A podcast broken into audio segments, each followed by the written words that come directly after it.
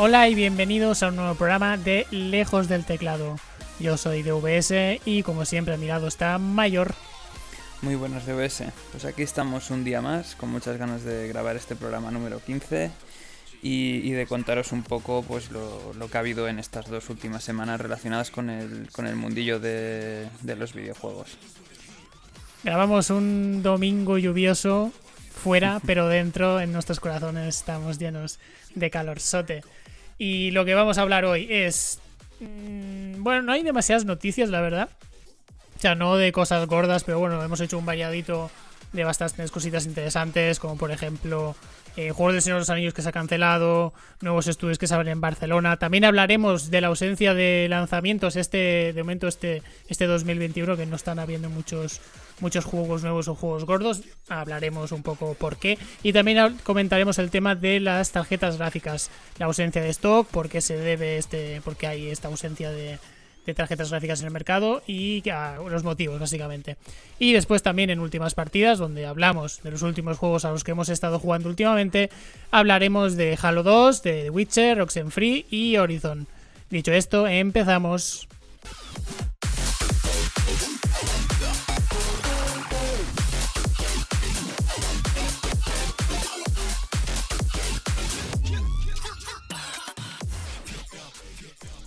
Y comenzamos por, por, eso, por El Señor de los Anillos, que al parecer el MMO pues, pues se caput. Pues sí, DWS. Eh, la verdad es que tenemos muy malas noticias para los fans de Los Señores de los Anillos y para los amantes de los MMORPG. Básicamente creo que en 2019 pues el, grupo que está llevando los videojuegos de Amazon, que creo que es Amazon Games Studios o alguna cosa así, pues eh, nos dijeron que estaban preparando un videojuego de MMO free to play del Señor de los Anillos.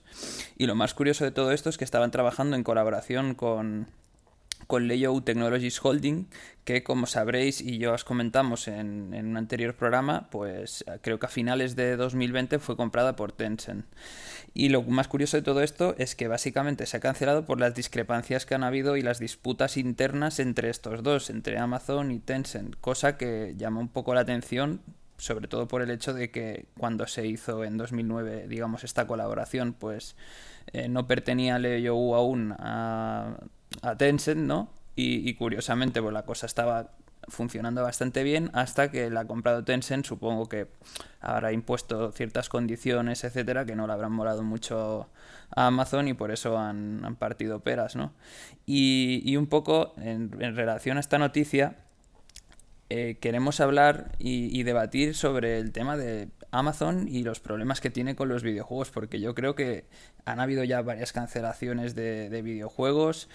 Eh, parecía que Amazon, con lo bien que le estaba yendo en, lo suyo, ¿no? Pues también quería dedicarse o, introducirse un poco en el mercado de los videojuegos y por eso creó el Amazon Game Studios y empezó a sacar noticias de los juegos que tenían pensado sacar y en los que estaban trabajando.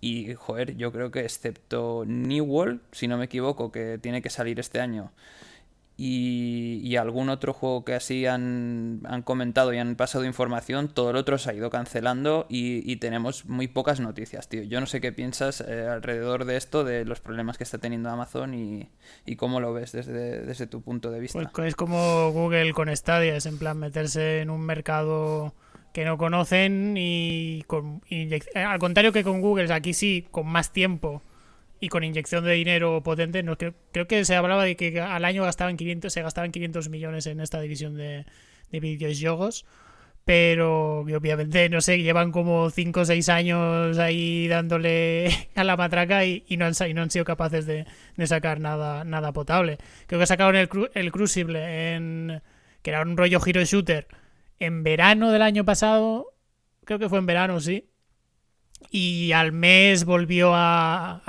fue un fracaso, volvió al estado beta y al cabo de unos, por, unos pocos meses dijeron, no, no, que, que, chapamos, que esto no sigue, no sigue adelante. Y, y, el único proyecto ahora que sigue es el, el, que has comentado tú, ¿no? El, el, New World, que me hace gracia porque es un MMO que hay pocos, o sea, se hacen poquitos MMOs, digamos, occidentales, es decir, todo lo que no sea de, de filochinacas, nadie hace MMOs, Plan Wobble se ha comido todo. Y este era el único MMO occidental ahí que intentaba, pues no sé, intentaba hacer algo, por decirlo de alguna manera. Me hacía gracia porque era ambientación fantástica, pero de ambientado en la época colonial eh, de, de, la conquista española, ¿no? Es decir, veías a gente ahí rollo con, con, los cascos ahí como si fueran a conquistar América, pero con toques fantásticos y tal. Y, al menos a nivel estético me parecía curioso. Otra cosa es después del juego como, como fuera, pero vaya que el New World, pues es que para cuando salga ya no le interesa a nadie. Es que ya está muerto antes de salir. Sí, y la, verdad es que yo creo que también junto con, el New World, que sería un estilo mm, o un género prácticamente 100% igual que el, de, que el del Señor de los Anillos, ¿no? Cambiando la ambientación un poco. Eh, joder, meterse en este tipo de juegos nada más empezar, no sé yo si es lo suyo. Es decir, yo creo que tienes que tener ya un bagaje para hacer cierto tipo de juegos y que la cosa te vaya bien. O sea, meterse en, multijugadores masivos es que a mí me parece muy complicado, ¿no? Para alguien que, pues como es Amazon, que vamos, que no tiene ni puta idea de videojuegos y meterse en todos estos berenjenales, ¿no? Pues la cosa le está saliendo fatal. Y yo la verdad es que no sé lo que va a pasar porque el New World tienen, tienen previsto sacarlo creo que a finales de verano pero como tú dices, yo preveo ya una muerte anunciada, ¿no? O sea, es que está claramente, o, bueno, a ver, quizá luego cambia un poco la cosa, ¿no? Pero yo creo que, y coincido contigo, que prácticamente, vamos, que va a ser un fracaso total. Sorprende. Pero bueno, cuánto. Sí, sorprende con el, desacuerdo que había ahora con Tencent, ¿no? Con este juego de, del Señor de los Anillos, que no, se han dicho motivos, pero vaya, que al final esto tiene pinta de que es una cuestión puramente de dineros, que igual Tencent quería más, más, de lo suyo y que por lo que sea no, no se han entendido. Pero aquí realmente la que pierde más es Amazon, básicamente, porque la serie en principio se estrena en finales de este año. Y, y acompañado con, con la serie vamos a tener aquí el, el desembarco gordote ahí, la caballería roja nos va a arrasar con todas las mierdas de Señor de los Anillos que nos vamos a comer en los próximos cinco años y que este juego que y casi parecía ser el único proyecto que bueno que mira va en consonancia con, con la serie y tal y como que supuestamente se le querría dar un poco de empaque y que ahora pues se cancele pues un poco joder. En fin otra cagadita más de Amazon Sí, yo, yo creo que la serie eh, sí va a tener, bueno, espero eh, que tenga éxito y vaya bien, pero es verdad que yo creo que Amazon estaba montando como una especie de ecosistema alrededor y sobre todo con este juego querían aprovechar el, tirón de la serie, ¿no? Para, para que la gente pues también le echara un vistacillo al juego a ver qué tal y, pues, eh, pues darle ese impulso, ¿no? Ah, mediante, mediante a la par, seguramente a la par no, que igual hubiese salido un poco más tarde, pero vamos, que todo, todo lo que va a desembocar el, la serie, eh, ya veremos, ¿no? Cómo, cómo va a acabar, pero vamos, eso es un, vamos, algo que... Una, una, cosa negativa que tendrá Amazon en, en ese sentido. El que sigue es el, el, Señor de los Anillos Online que salió en 2011, bueno, hace como 10 años o así, es creo, creo, ¿eh? Y ese todavía sigue online, esa es la coña, sigue completamente activo. Al final, al final va a ser el único que va, que va a sucar de, de, este, de este revival del Señor de los Anillos, tú. Sí, porque yo realmente no sé si, o sea, desconozco ¿eh? si, si funciona bien o no, pero entiendo que si lo mantienen durante tanto tiempo es que es que la cosa está funcionando, ¿no? Porque al final, vamos, eh, cuando la cosa no va bien, eh, yo creo que es mm, es fácil no chapar porque dices, coño, ahí están los números si no, si no está jugando gente, pero bueno, después de tanto tiempo entiendo que la cosa, la cosa estará bien. Pero un poco también, ya metiéndonos en el, en el tema ¿no? y en, en la franquicia Señor de los Anillos, a nivel de videojuegos, que yo recuerde, excepto este online que has comentado, y creo que había alguno para PlayStation 2, quizá era multiplataforma, ¿eh? no lo recuerdo, pero que salió medianamente bien el de las dos torres, quizá, no, no recuerdo bien ¿eh? cuál fue, pero vamos, que yo creo que está poco, a, nivel videojuego está poco exprimida, ¿no? O las cosas que han sacado, pues no han ido muy bien y quizá por eso hay poca gente que se lance a la piscina. Sí, pasa lo mismo con, Harry Potter, que son licencias eh, gordas de narices, pero que al margen de, los, de lo que era habitual hace unos años, el juego de la película, que es lo que tuvo el Señor de los Anillos. Fuera de eso, no tuvo tantísimo. Tuvo un par de juegos de estrategia, el Batallas por la Tierra Media, que creo que tuvo una secuela. Creo que sí que tuvo una secuela, que era un juego de electrónicas así de estrategia, en tiempo real. Que, bueno, tuvo tiene cierta tiene cierto estatus de culto, pero lo cierto es que no está disponible, o sea, no ni la propia EA se ha preocupado, supongo que por temas de, derechos, ¿no? Pero que no, no, lo puedes jugar en ninguna parte, vaya. Y, y poquito más, ¿no? Que, ahora que te diga de memoria no hay mucho más, aparte de los Legos, el de ese cooperativo que lanzaron el, el, War of the Ring, creo que. No, la Guerra del Norte, que, que estaba majete. Y después los últimos que hemos tenido de mundo abierto, ¿no? El Sombras de Guerra y el.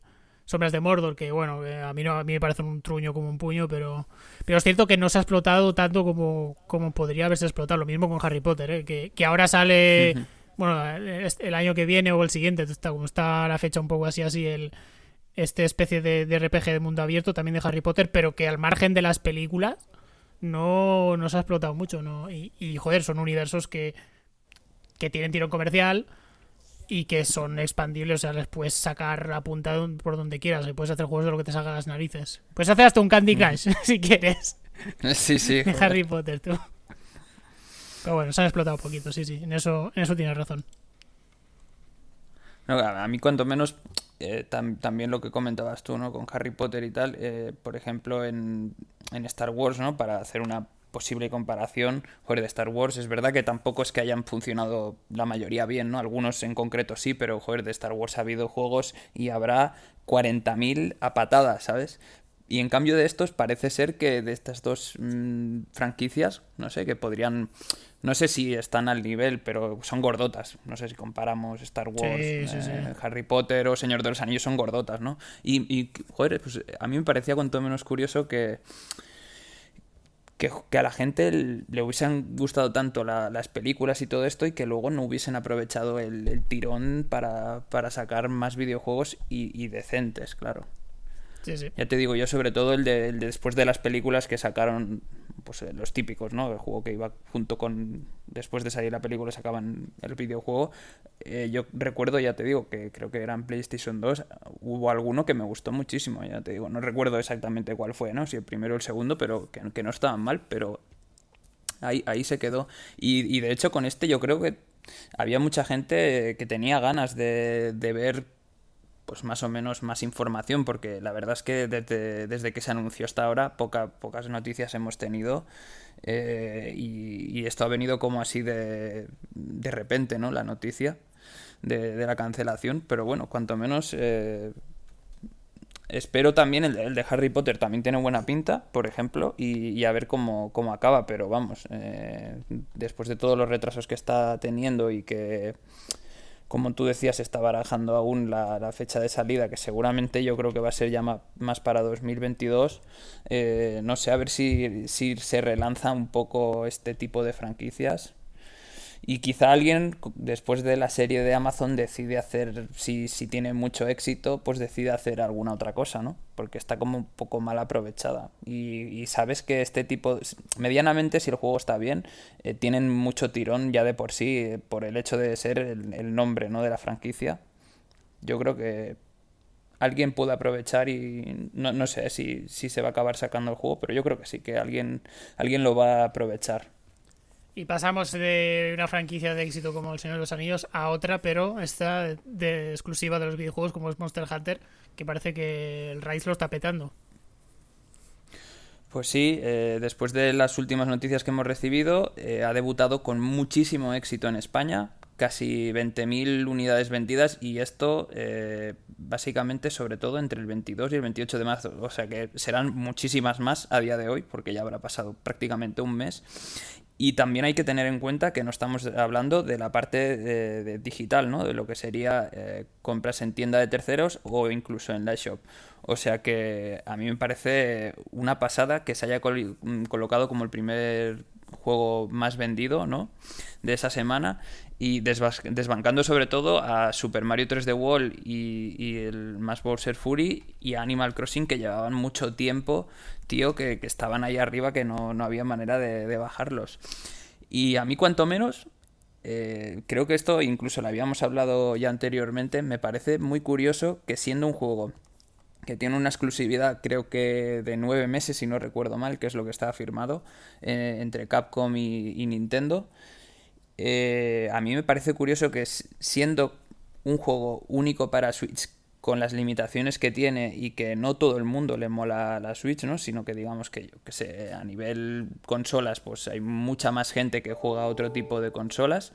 A mí, cuanto menos me parece curioso, tío, que se haya vendido tanto y, en España en concreto, que, estamos hablando ahora, ¿no? De los números de España, haya tenido un éxito brutal, pero es que si te vas a las ventas de Japón y de otros sitios, es, es una pasada, ¿eh? es que lo está petando y yo también me preguntaba es, joder, si pudiéramos saber realmente eh, alguien que no tenía la Switch antes y que por el haber hecho eh, Capcom el juego únicamente para Switch eh, este determinado tiempo de exclusividad, que se hayan comprado ya no solo el pack completo de, de la consola edición especial con el videojuego, sino se hayan tenido que comprar la Switch para poder jugar a este juego, a mí, ojo, me gustaría saber cuánta gente o cuántas ventas han tenido eh, indirectamente, ¿no? Gracias a la salida del. Bueno, indirectamente no, directamente.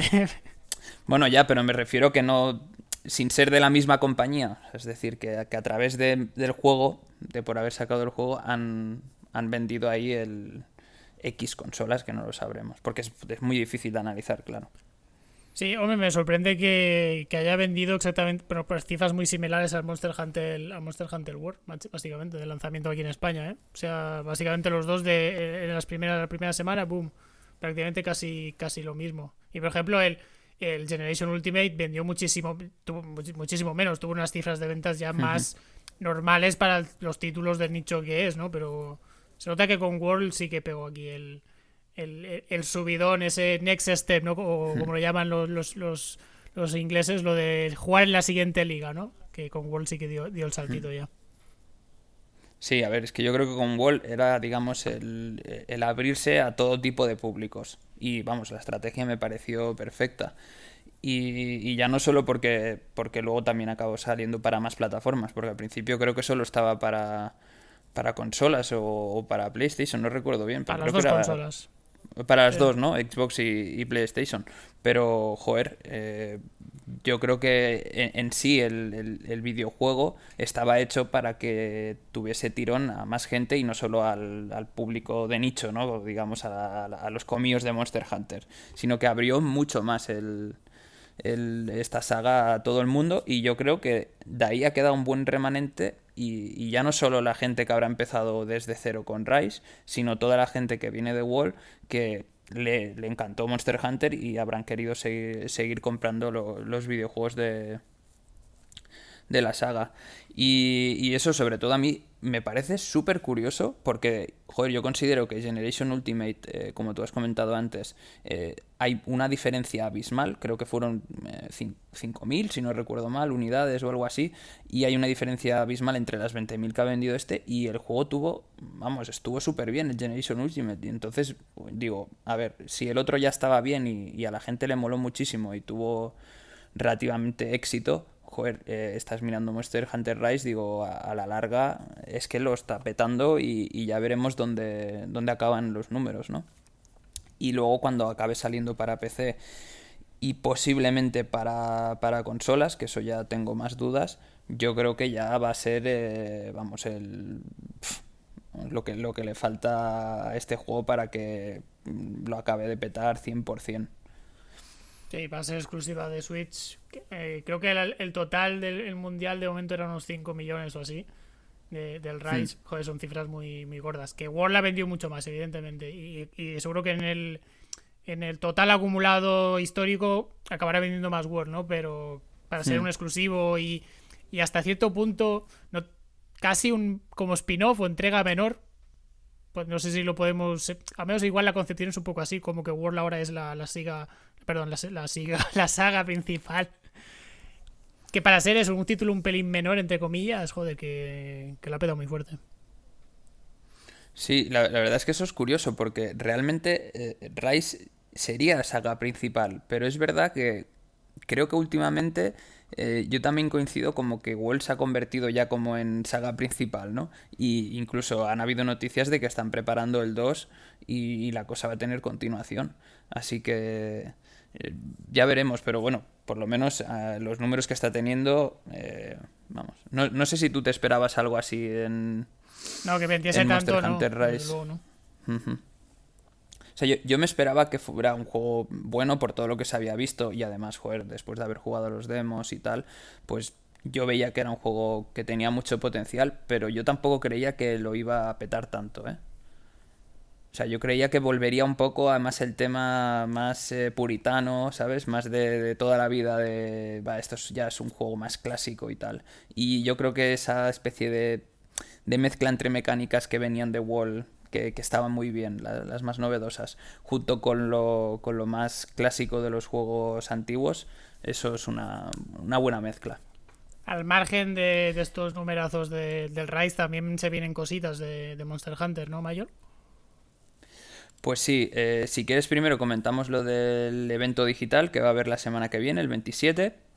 Y básicamente eh, en ese evento digital eh, nos han dicho que aparte de más información sobre la actualización 2.0, que vamos, yo creo que va a ser, no se sabe la fecha, pero tiene que ser o justo el mismo día que hagan el, el evento o, los días siguientes porque eh, dijeron que tenía que ser abril, va a ser la expansión, bueno, la, expansión, perdón, la actualización 2.0, que ya nos han confirmado que, van a entrar un nuevo Apex, que es el Rázalos, para las misiones frenesí, y luego también el, el si no me equivoco mal no sí, sí, chameleos. Y, y, luego pues habrá sobre todo correcciones de bugs, etcétera, cosas que han ido corrigiendo, ¿no? Que se han dado cuenta que, que no estaban acabando de funcionar muy bien. Y luego, sobre todo, mm, van a comentar cosas y van a enseñar más novedades sobre el Monster Hunter Story 2, que como sabréis, pues es un spin-off de la saga. Para así decirlo, sería como una especie de de aventura más RPG, rollo más al estilo Pokémon, ¿no? Eh, de, de taming, ¿no? De ir consiguiendo como los monstruos y, luchan a tu lado y los puedes usar, etcétera. Que yo recuerdo que siempre lo dije desde que se anunció, a mí este spin-off lo, lo, estuve jugando para 3DS y me encantó y tengo muchísimas ganas. Además, tenemos la suerte de que sale en 9 de julio para PC y para Switch y que eso abre también un poco más el mercado y, yo tengo ganas de ver más, un poquito de, información y las novedades que nos van a traer, porque a mí es un juego que es verdad que es algo totalmente diferente a, lo que estamos acostumbrados como Monster Hunter, pero a mí me gustó mucho la, propuesta que hicieron con el primero. Creo que luego lo sacaron incluso hasta para móviles, si no recuerdo mal, y, y que también estaba funcionando muy bien. Así que tengo yo muchas ganas de, ver lo que, lo que nos enseñan en este evento digital. Y ya otra cosita que, esto ya es un poco más, mm, digamos, fuera de, los videojuegos, pero que tiene algo que ver con Monster Hunter, que es el, el o sea, el, juego de mesa. Cuéntanos un poco. Pues este básicamente eso es un juego de mesa de Monster Hunter World eh, que hace Steamforge Games, que es una editorial que está especializada en juegos de miniaturas y, y además basados en, en, licencias de videojuegos. Han sacado el de Dark Souls, el de Horizon, Devil May Cry, Resident Evil, los tienen tan, los tienen tan curtidos ya en esto. Y pues es un juego de mesa basado en Monster Hunter World, donde hay dos fases, una fase primero de looteo y después otra donde te enfrentas al bicho, un juego cooperativo de pegarse contra, contra los bichardos y, y ya está. Eh, se financia a través de Kickstarter una campaña cortita, porque normalmente antes, esto es una tendencia que, últimamente se está dando, que antes las campañas de, de Kickstarter igual duraban 20 días o casi casi un mes. Mm, sí, más o menos. Y ahora es igual semana, semana y media y si te interesa lo pillas y si no, no. Y bueno, lleva la verdad es que lleva bastante pasta recaudada, casi 2 millones, más de 2 millones y medio, todavía falta, a día de que lo grabamos hoy, faltan todavía 5 días para que se cierre.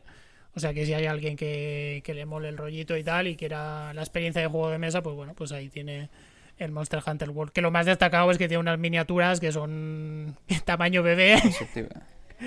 con un detalle y tal que, que, es bastante impresionante, la verdad. El juego ya en sí después, pues, pues ya tal, pero las minis muy bonitas. Sí, eso te iba a decir, que yo he estado viendo el, digamos, la explicación y cómo, cómo está todo, o cómo todo lo tienen preparado para, para sacar el videojuego en la página de Kickstarter. Y tío, a mí mm, me están encantando, o sea, rollo, eh, los detalles que tienen las miniaturas, como tú decías, eh, son espectaculares. Y además los monstruos están súper bien hechos, tío. O sea, a mí mm, me encanta. Eh, lo veo de putísima madre y a alguien que le, que le mole la saga, que vamos, eh, para jugar con, con, cuatro amigos tiene que estar súper bien. Es verdad que luego pues habrá que ver cómo es el juego, cómo, cómo son las partidas y tal, y si mola o no mola lo que ofrece, ¿no? Pero vamos, de primeras así que con la poca información que, que nos han dado y lo que se ha visto, el tema de las miniaturas es lo más destacable y lo que más llama la atención. Además hay como varios tipos de... De, miniaturas, ¿no? Sí. Sí, aparte también, sí, de, contribución que, que, te dan, digamos, como, como tires, ¿no? Eh, que, que, te, da acceso a ciertas cosas, a, digamos a cosas más exclusivas si, si, metes más pasta o menos en función de, de lo que pones. Pero vamos, que, yo he estado viendo, tío, los, las miniaturas y todo eso que, he estado viendo y, y lo, todo lo que ofrece, a mí me parece, vamos, que está súper currado y realmente estos sean renders, entiendo, sí, sí. ¿vale? Porque no, porque no tendrán aún hechas las miniaturas y todo eso, pero que la pinta la tiene, o sea, es que el nivel de detalle hay cosas que me he quedado flipando, digo, tío, es que parece que sea que, esté sacado justamente del videojuego, tío, y, y, eso a ver cómo, cómo queda al final, pero a mí la verdad es que tiene muy buena pinta. No sé, ojalá alguien de, de los conocidos, tío, se lo comprase. o incluso yo. para, para, lo menos probarlo a ver qué tal. Sí, lo que pasa con estos, con estos juegos de miniaturas, eh, lo, más relevante son las minis. Es decir, si te lo, en caso el que se lo pille es más, tiene que estar más orientado a, a todo el tema del hobby relacionado con las miniaturas, es decir, como, como el rollo Warhammer, es decir, ¿qué, qué, qué, es, ¿qué, es, lo más interesante? ¿Jugarlo en sí o el metajuego de comprarlas, coleccionarlas, pintarlas, ¿no?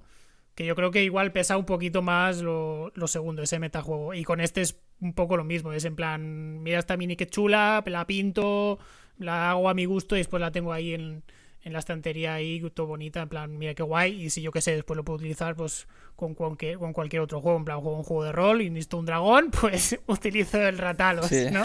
Y ya está, que está de, que está de puta madre.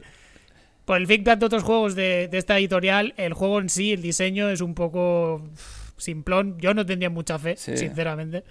Pero sí que es verdad que es, eso, es un juego más que nada por, por, las, por las miniaturas, para tenerlas y, y, a tope. Y después, si el juego que está detrás está bien o no, pues, pues bueno, pero te ha ganado unas minis de puta madre, que eso es lo que. Pagas el peso del. Pagas el, eh, pagas el plástico. Es lo que pagas. Pero bueno. Pues va, orientado al, al, tipo de, de, mercado que, que es y, y ya está. Pues bueno, ya a ver qué tal cuando salga. 2022, ¿eh? Septiembre de 2022. Cágate, cágate el orito. Para cuando salga.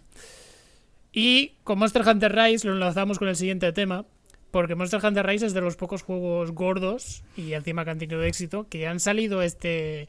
Yo creo que ya podemos decir casi primera mitad del año, porque estamos ya prácticamente en mayo y ya los juegos que van a lanzar hasta que se van a lanzar hasta junio, ya que es ya, entonces ya sí es la primera mitad del año, ya está todo cerrado. Y Monster Hunter Rise es de los poquísimos que es eso, que, han salido gordos este, esta primera mitad del año. Y la cuestión es que, ¿qué pasa? Que no están sacando prácticamente juegos nuevos.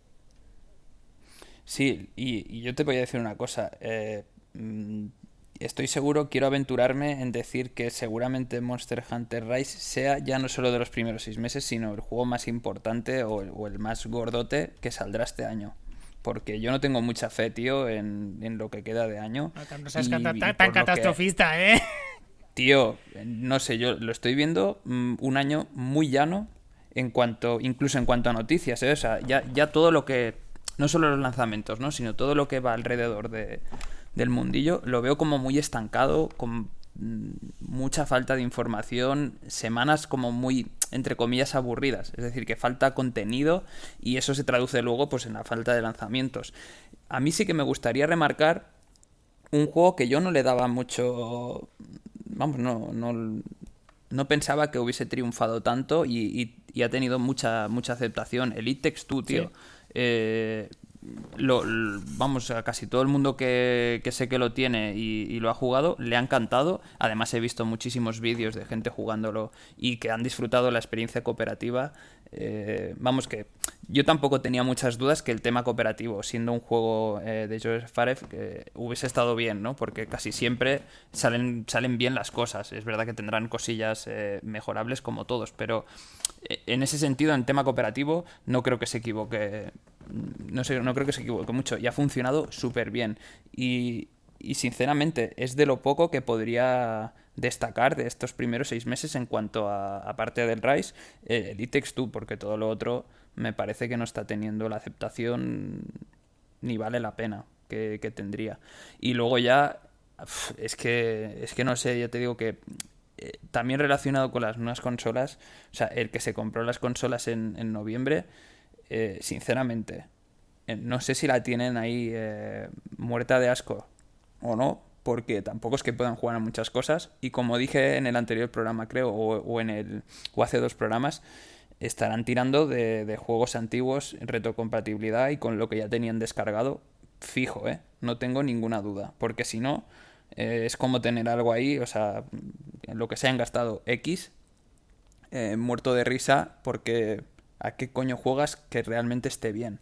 O que sea nuevo. O sea, sí, porque si, si te lo paras a pensar, el más exitoso de, nueva generación, podríamos decir que ha sido el.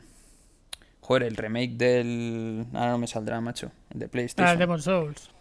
Eh, sí, el Demon Souls, quizá el, más así con nombre, pero es eso, es un remake. O sea, es que date cuenta. Y además te diría que el mm, Demon Souls, al, contrario que, otros juegos de From Software como el Sekiro, como, como, los, como Souls 3, bueno, como toda la trilogía de Dark Souls, que son juegos que salen y durante y siempre hay un run entre los fans de, de, este tipo de juegos y con el Demon Souls tengo la impresión que, se ha pagado más, más rápido de, la cuenta ¿eh? o sea no, no ya que venda más o menos ahí ya porque al final o sea todos los Souls venden más de lo que deberían siendo juegos tan de nicho la verdad que ya me parece bien ¿eh? pero que es sorprendente pero más allá de lo que haya vendido Demon Souls que ese run run ese eso, eh, toda esa comunidad ¿no? que se crea detrás de, los juegos Soul, de tipo Souls, con este tengo la sensación que ha sido bastante más. No, ha habido tanto, la verdad. Sí, sí, como que ha sido muy fugaz, se ha apagado muy rápido y, ya te decía que incluso es eso, es, un remake, o sea, es que no sé, dime algo no, que no, lo, no lo veo tan, tan motivo, ¿eh? que sea remake o no, la verdad. Ya, ya, pero me refiero que qué cosa nueva tienes. O sea, seguramente mucha gente de la que tenga el, o sea, haya pillado el remake de Demon Souls ya lo habían jugado anteriormente. Y, para nuevas consolas, dime algo que esté realmente bien y que sea nuevo. Es que a mí, no, yo no soy capaz de decirlo, entonces... Mm, va un poco atado en, todo, ¿no? La falta de lanzamientos eh, para, para todas las consolas en general. Y, no sé, tío, yo mm, sinceramente estoy viendo, ya te digo, como esta primera parte de estos primeros seis meses, que, aún nos falta un poquito, ¿no? Para llegar a los seis meses, pero estoy viendo como muy, muy llana, muy aburrida, tío, esta, con falta de contenido en general. Sí, ahora, ahora sí que estamos viendo los efectos del coronavirus con todos los retrasos y ausencia de títulos.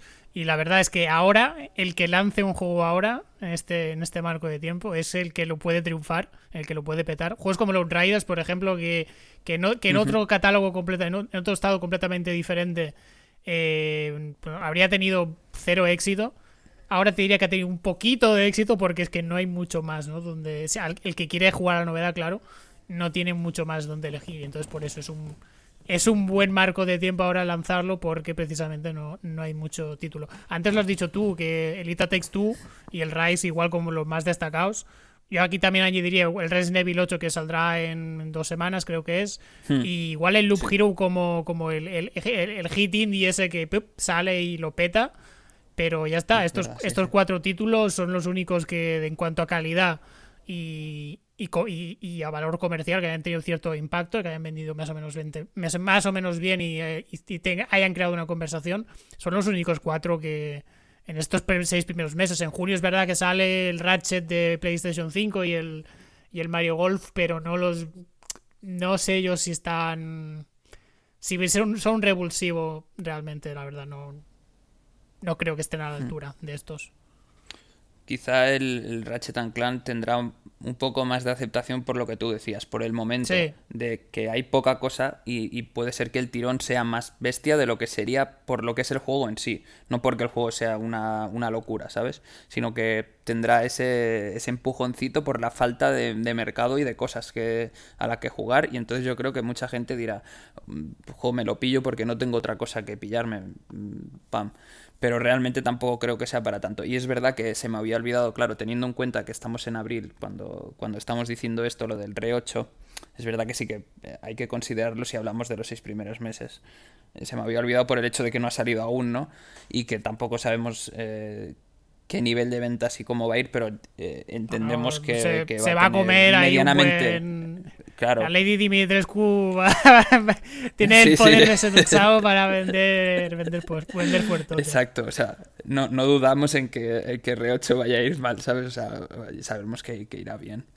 Y, y luego, eh, eso, el It Takes Two. Y es verdad, el Loop, el Hero también es verdad que. Yo creo que este sería como el, el, el más rollo Hades del año pasado. El que nadie se esperaba un juego que, que fuera y más estilo indie, ¿no? Que fuera tan, tan bueno y que, que a la gente le haya gustado tanto. Es que con los indies pasa esto, que, simplemente hay una pequeña comunidad detrás que está muy metida, que sí te dice, hey, que esto está de puta madre, pero no mm. es hasta que llega, digamos, al mass market, llega a todo el mundo, sale de forma oficial, cuando entonces ya lo peta o no lo peta.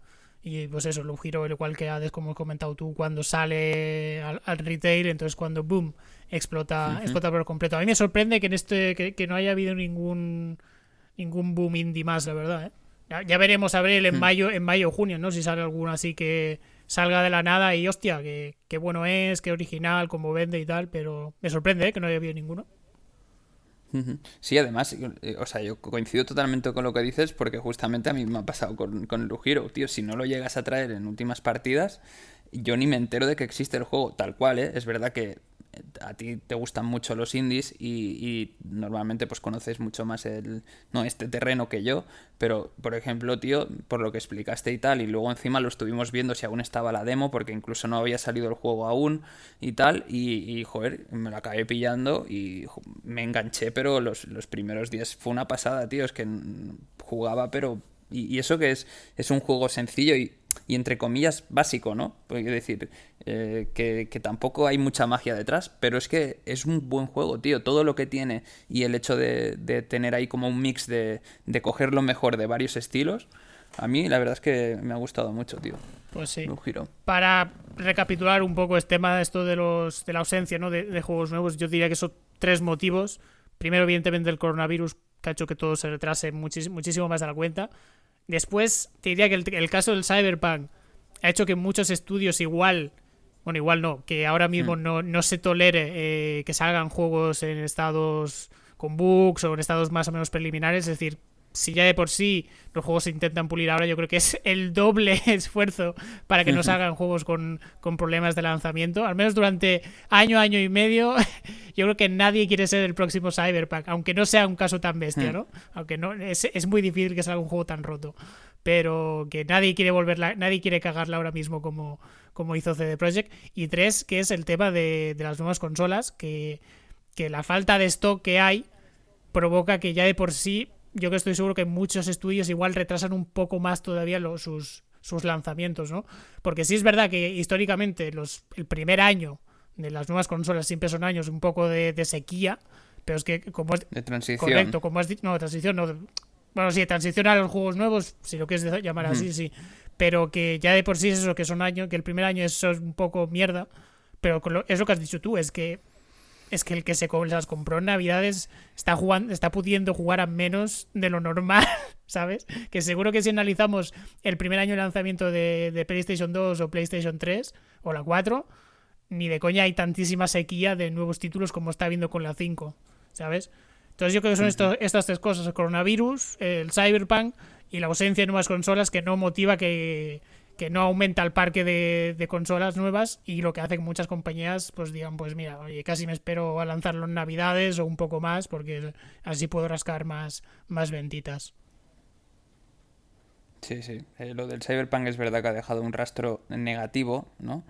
Eh, y, yo creo que muchas compañías han sabido ver el, que la gente, pues, coño, eh, eso te puede hundir a nivel imagen lo que le, por ejemplo lo que le ha pasado a Cyberpunk y se están curando un poco de decir, bueno, igual prefiero comerme el hate que dura una semana cuando publico que retraso el lanzamiento a que saque el juego directamente y que, esté mal y pase lo que ha pasado en Cyberpunk. Yo creo que ahí sí que es verdad que el rastro, eh, o muchas han aprendido ¿no? sobre, sobre el fallote que tuvo, que tuvo CD Projekt con, con Cyberpunk. Y, y ya algo que, que, ni tú sabes, fíjate si es curioso, ya adelanto que habrá sorpresita para el mes de mayo con relacionado con It Takes Two, ¿vale? Lo dejo ahí. Ojo, se vienen cositas.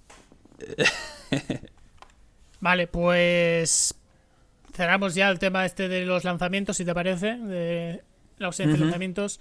Y nos vamos a un picadito de, de noticias rápidas. La primera, por ejemplo, que IO Interactive, que son los creadores de Hitman, un estudio danés, abre división en Barcelona. Con esto ya son tres los estudios que tienen esta gente, que están pues metidas con el, con el Hitman 3, además del nuevo juego de 007, que ya veremos que de momento no, sabemos nada más. Pero lo, a raíz de, de este anuncio ¿no? de, de, Interactive que abre estudio en Barcelona, hemos querido hacer un pequeño recopilatorio ¿no? de otras grandes divisiones, ¿no? de, pequeñas sucursales de grandes empresas que también tienen estudios en Barcelona, porque al final no todo es Madrid, sino también hay, hay más polos, digamos, de desarrollo de, videojuegos. Por ejemplo, Ubisoft lleva desde 2013 en San Cuat con dos divisiones, tienen dos equipos, por ejemplo, uno son, está destinado a juegos móviles, el otro ya como equipo de apoyo a Rainbow Six, al, al Wildlands, también juegos de, realidad virtual ha hecho. También THQ Nordic abrió este año eh, Alchemia Interactive, que están haciendo el remake del Gothic, que no es poca broma, la verdad que ese sí es un título más o menos potente. King, los del Candy Crush, también tiene estudio aquí en Barcelona con bastante, bastante gente.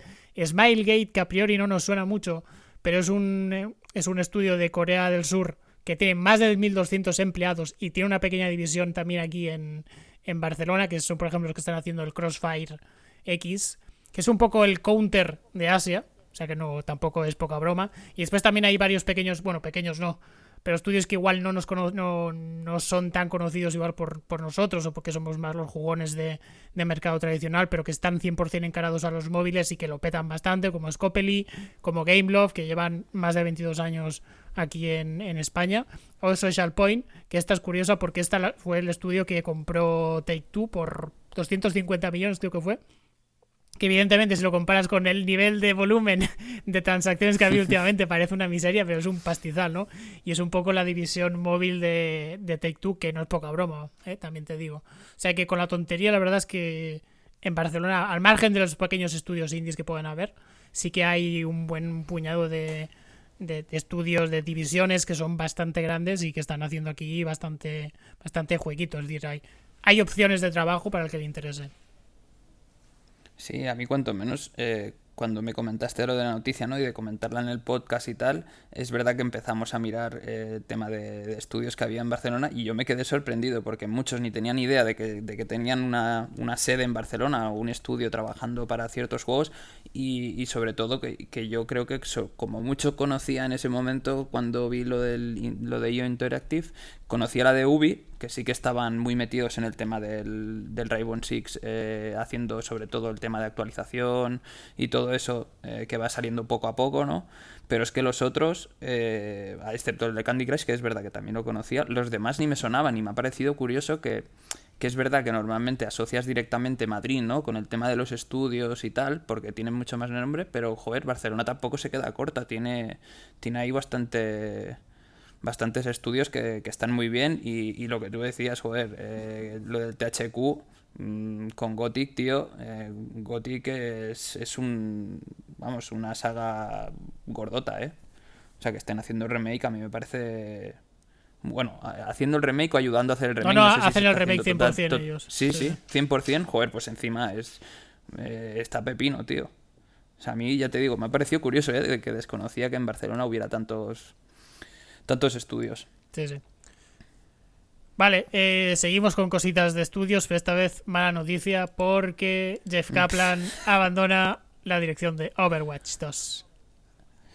Pues sí, y, seguimos con el tema de la desbandada en, Blizzard, ¿no? En este caso, eh, llevaba 19 años Jeff Kaplan en, Blizzard y joder, había estado detrás de, juegos como el Warcraft 2, eh, World of Warcraft el primero y las dos primeras expansiones, el de Burning Crusade, War of the Link y, eh, Overwatch y en, este caso estaba haciendo también dirección y, producción de Overwatch 2 y estaba metido en el desarrollo y joder, a mí me parece curioso que últimamente todo lo que está relacionado con Blizzard parecen malas noticias, ¿no? Es verdad que han dicho que World 2 seguirá con, el desarrollo, lógico, ¿no? Porque estamos hablando de que no porque una persona se vaya, aunque sea un directivo o una persona que está detrás así bastante importante, pues tiene que dejar de, de producirse el juego, pero es verdad que no sé si viene un poco, o sea, no sabemos los motivos, no nos han querido decir, no sé si viene un poco eh, por detrás, ¿no? Todo esto relacionado con Overwatch 2, tío. Eh, no sé si te acuerdas que lo comentamos en un programa cuando se hizo algún Blizzard Presence. La BlizzCon, la BlizzCon, sí. Sí, o la BlizzCon, es verdad. Eh, que está, era como muy confuso, tío, hacia dónde querían encarar la estrategia con Overwatch 2, porque había cosas como muy, muy raras, tío, ¿sabes? y no sé realmente qué, qué es lo que va a acabar pasando con Overwatch y si va a tener o, no aceptación, tío. Es verdad que yo creo que el tema de multijugador pues va a seguir petándolo, pero sé que había cosas como muy raras, tío. Sí, es que... Que no me acababan de, de convencer. Con Overwatch 2 lo, que es es Jeff Kaplan como bastión, bastión creativo, en plan, no, no, el juego tiene que ser bueno en sí y después ya, ya tal, ya miraremos cómo, cómo sacar más profit, versus eh, la Activision Blizzard, o la Blizzard ya Activision, porque ya, como, has dicho tú, ha habido tan, tan desmantelada que ya prácticamente está monopolizada por, por Activision y, su ansia de, dineritos, que dice, no, no, a ver, vamos primero a hacer un juego que podamos monetizar a puto muerte y después ya si eso, que gusta a la comunidad. Y la pena es eso, que, se, que Jeff Kaplan, que era el como ese bastión, ese estandarte, ¿no? Que, que estaba ahí como en plan, es, nos va a defensar de los malos intereses de Activision, pues que se vaya, pues es un poco wop. Y más con Overwatch 2, que ya es eso, con la última... Ya es, el hecho de que hubiera secuelas un poco... ¿Es necesario? La verdad es que no. Y lo que y, tal lo que lo que se presentó en la BlizzCon y cómo se presentó fue un poco eh, plan no estuvo en el reel inicial después da mucho enfoque en el cooperativo cuando realmente pues igual no es necesario, o, al menos no parecía tan innovador como para que tuviese tanto peso, no sé, un poco raro. También es verdad que se va Jeff Kaplan, pero el que se pone, que es Aaron Killer, es un tío que también lleva como 18 años en, Blizzard y que era como un poco el segundo al mando. Es decir, no se mete aquí un, ejecutivo de, Activision a, dirigir el cotarro. ¿eh? Es decir, se, se presume cierta independencia entre comillas, pero vaya. Lo que sí que es verdad que Jeff Kaplan eh, a lo largo de los a lo largo de, de, los años se nota, tío, que el tío acabado de, demacrado y desgastado fuertote. Es como el meme del, del jefazo de STC Project que tú lo que, que, están en las imágenes del The Witcher 1 al 3 y ves que en cada imagen el tío parece que haya perdido como 15 años. Pues es un poco lo mismo con, con Jeff Kaplan, que es un poco claro, de nosotros como jugadores decimos, bueno, se puede perder un poco la independencia de de este estudio de Blizzard, pero a nivel personal casi yo prefiero que Jeff Kaplan se vaya porque parecía que el tío estaba realmente mal, sinceramente. ¿eh? que estaba un poco regular de salud. Se le nota, se le nota maltratado. Sí, sí, ¿eh? sí, en plan, joder. Vete a hacer el juego para móviles que no quema tanto, tío, y, y es igual de profit.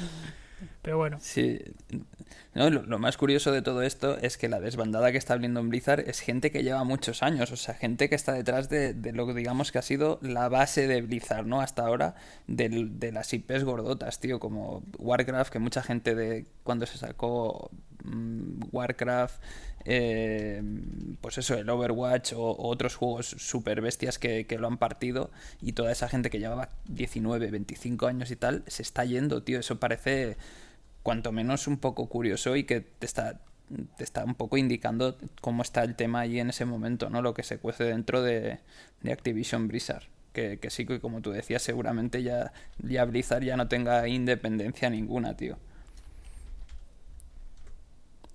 Sí, a ver, a ver qué pasa, pero bueno. Eh, otra cosita muy rápida. Seguimos con ley y orden, el caso de Epic Games Store. Porque a dos semanas de que se celebre el juicio, por fin de una puñetera vez, no sé cuántos, cuántos meses de previas, macho, llevamos ya. Eh, resulta que Epic dice, no, mira, vamos a permitir que haya stores dentro de nuestra store. Y meten a itch.io, que es un poco el, el bastión indie, pero 100% indie, en plan juegos que, que hace tu vecino, pues lo puedes comprar ahí. Es, pues eso, el bastión indie 100%. Que ahora mismo pues también te lo puedes descargar desde itch.io y obviamente permite compras in compras eh, in-app, es decir, lo que compras en itch.io no Epic no, no ve una puta mierda.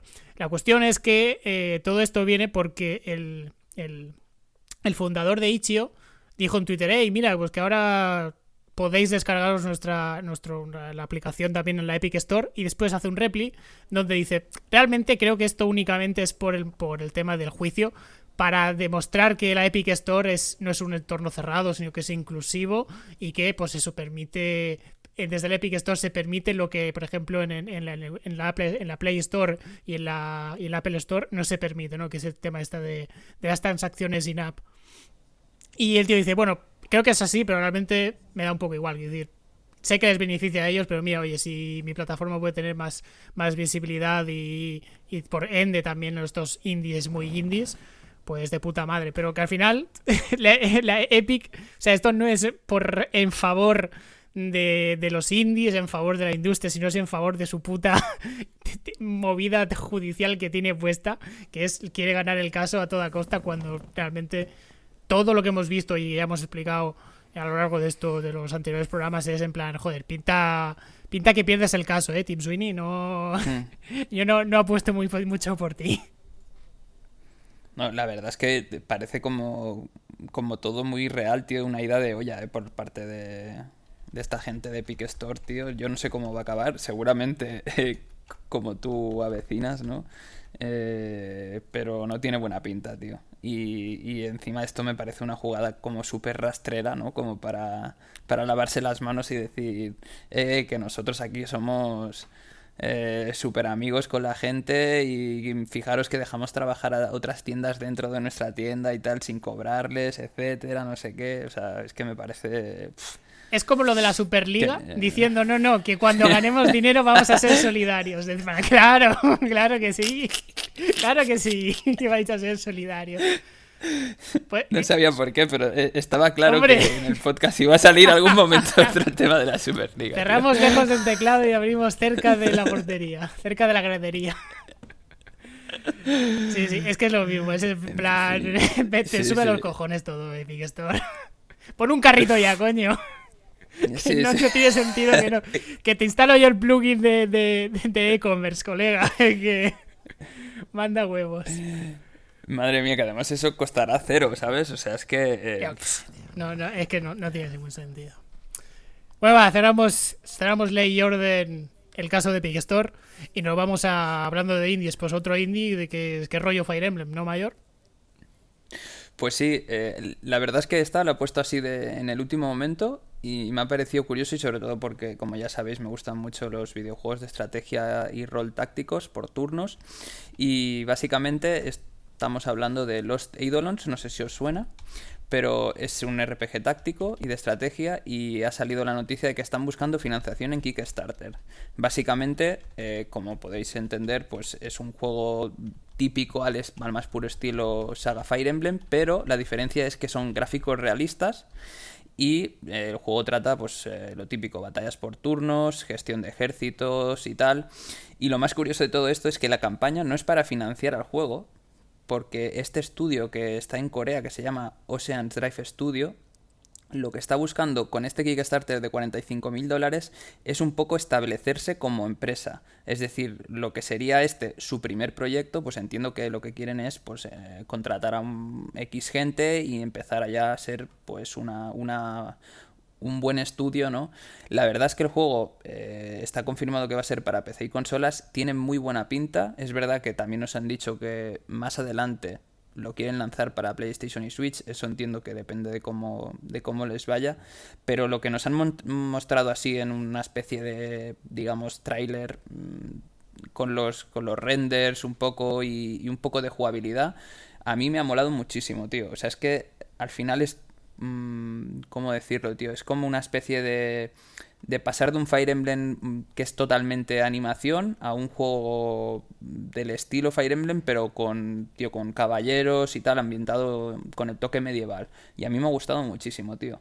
Me ha llamado la atención y como me gustan mucho este tipo de juegos y creo que si no es Fire Emblem, hay mm, pocos juegos de este estilo que triunfen y joder, ojalá saquen más cosas y que la gente beba un poco de la saga Fire Emblem para sacar nuevos juegos, a mí siempre me llama la atención y por eso lo he querido un poco comentar en, el podcast.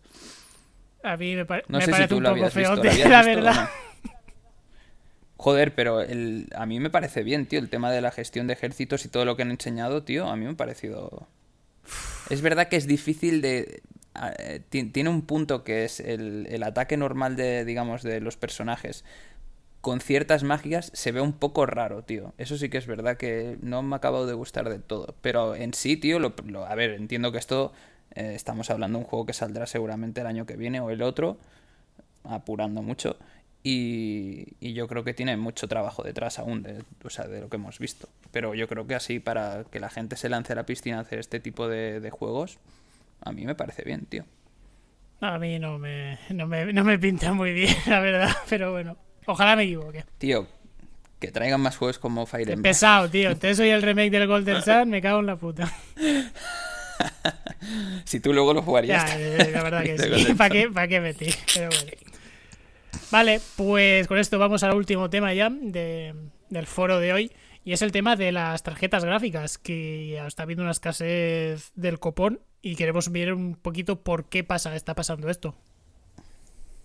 Sí, la verdad es que llevamos ya bastantes meses que es algo que mm, en un principio no tenía explicación, pero luego hemos ido sacando información de muchos sitios y la verdad es que derivado de la minería y relacionado con el tema de las criptos y sobre todo Bitcoin, ¿no? que sería la más conocida, pues se ve que han empezado a montarse granjas, no, no ahora, ¿no? sino ya hace tiempo, y lo que pasa que estamos viendo ahora la repercusión ¿no? a lo largo de, X tiempo que se ha ido comprando todo, todas las gráficas, ¿no? este tipo de granjas que se montan, donde la mayoría de veces eh, usan CPUs muy potentes, GPUs, perdón, muy potentes, eh, y justamente se usan las que, eh, digamos, el usuario normal y corriente usa para jugar, ¿no? Las, las gaming. Y lo más curioso de todo esto es que, claro, esa gente se monta unas granjas bestiales y ganan muchísima pasta y entonces se pueden permitir el lujo de comprar muchísimas gráficas. ¿Qué problema ha habido? Pues que ha habido una rotura de stock super heavy. ¿Y qué pasa ahora? Que muchas de las tiendas eh, no te permiten comprar la gráfica si no compras, eh, digamos, un pack entero, que sería montarte el típico PC por piezas configurado.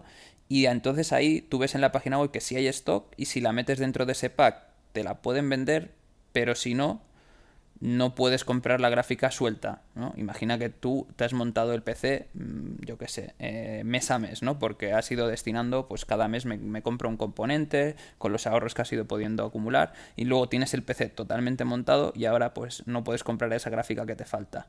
¿Qué está pasando? Que las pocas gráficas que, que hay en stock en las tiendas que sí las venden por separado tienen un precio pues básicamente el triple, ¿no? Para que os hagáis una idea, pues una 3070 o una 3060, que serían de las más nuevecitas de, Nvidia, que podrían estar rondando los 500 mm, euros, 400 y pico 500, ahora las encuentras por 1500 si es que las encuentras. O sea, es que han triplicado el precio, es una barbaridad.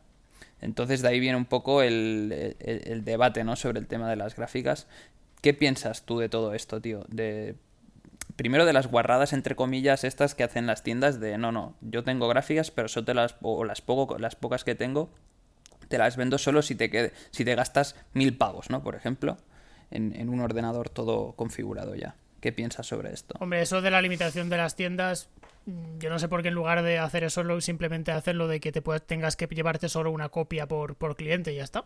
Que más que en otros casos así de, escasez de stock o donde hay miedo de reventas y movidas, pues simplemente eso se limita en plan, no, no, cada un cliente una copia del producto y ya está. Después, lo de la minería, tampoco es algo nuevo, ¿eh? ya es algo que lleva ya años, años y años de forma recurrente y cada vez que salen nuevos modelos de gráficas, ese es algo que pasa, que encima va en paralelo a cuando hay subidones de, de las criptomonedas. Mm, si hasta ahora no, hay, no ha habido una solución o los, los fabricantes no han buscado una solución, es que igual para ellos no es un problema, digo yo. Aunque sé que Nvidia sí que tú, tenía una línea de tarjetas gráficas que estaban destinadas a esto de la minería y que juraría que en las últimas semanas sí que vi que pues, iban a buscar alguna solución o algún tipo de, de método para capar las tarjetas, digamos, retail o bueno orientadas para el mercado jugón para que no se pudieran utilizar por el tema del Bitcoin. No sé si eso al final se, se, hará o se han echado para atrás o incluso en caso de que se hiciera habría maneras de, de, esquivar este bloqueo. Pero ya te digo, es que si, si no han encontrado una manera de, de limitarlo, es que ya te digo, igual para ellos no es un problema y punto, y ya está. Hmm. Sí, lo, más curioso de todo esto es que las, digamos, las que hacen el ensamblaje final de las GPUs, que podría ser como el, digamos, una MSI o, una Gigabyte, ¿no? Alguna de estas marcas que luego te vende la gráfica, aunque luego pues la parte principal sea de Nvidia, ¿no? O el chipset o lo que sea, estas están teniendo, por lo que hemos ido viendo en algunos vídeos y los números, están teniendo unas, eh, vamos, eh, unos beneficios super heavies. Y básicamente es porque ellos ya de por sí las venden a las tiendas a un precio muy por encima de lo que están. Que, que luego es obvio que las tiendas eh, tienen que poner un margen detrás porque lo que no van a hacer es una tienda, yo que sé, comprar una gráfica que antes valía por 500, ahora la pueden conseguir por 800 y que luego las vendan ellos por debajo de esos 800. No tiene ningún sentido a nivel, eh, a nivel empresa, ¿no? Es decir, no, no, van a perder dinero. Está claro que luego tienen que venderla, pues yo que sé, en lugar de 800 a 1000 para quedarse algo ahí de, renta, ¿no? Por detrás. Pero vamos, eh, yo creo que esas empresas, sinceramente, creo que no tienen el problema. Entonces, por eso seguramente no cambia la tendencia, por lo que tú decías, es realmente hay gente eh, que necesita eso.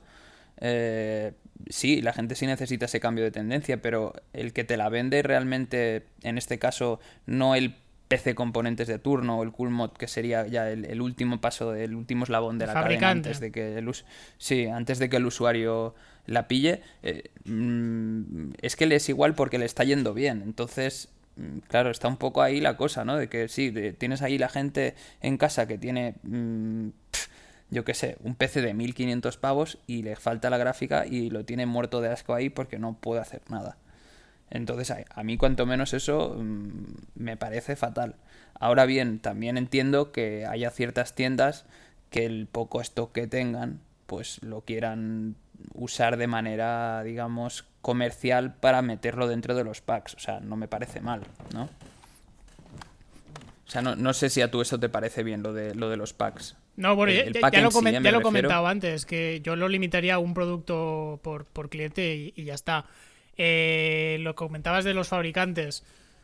Pues no sé, es que ya te digo, si, si, no, han, si no lo limitan de ninguna manera, es que yo para eso no. Es que no, debe ser un problema para ellos y, y punto.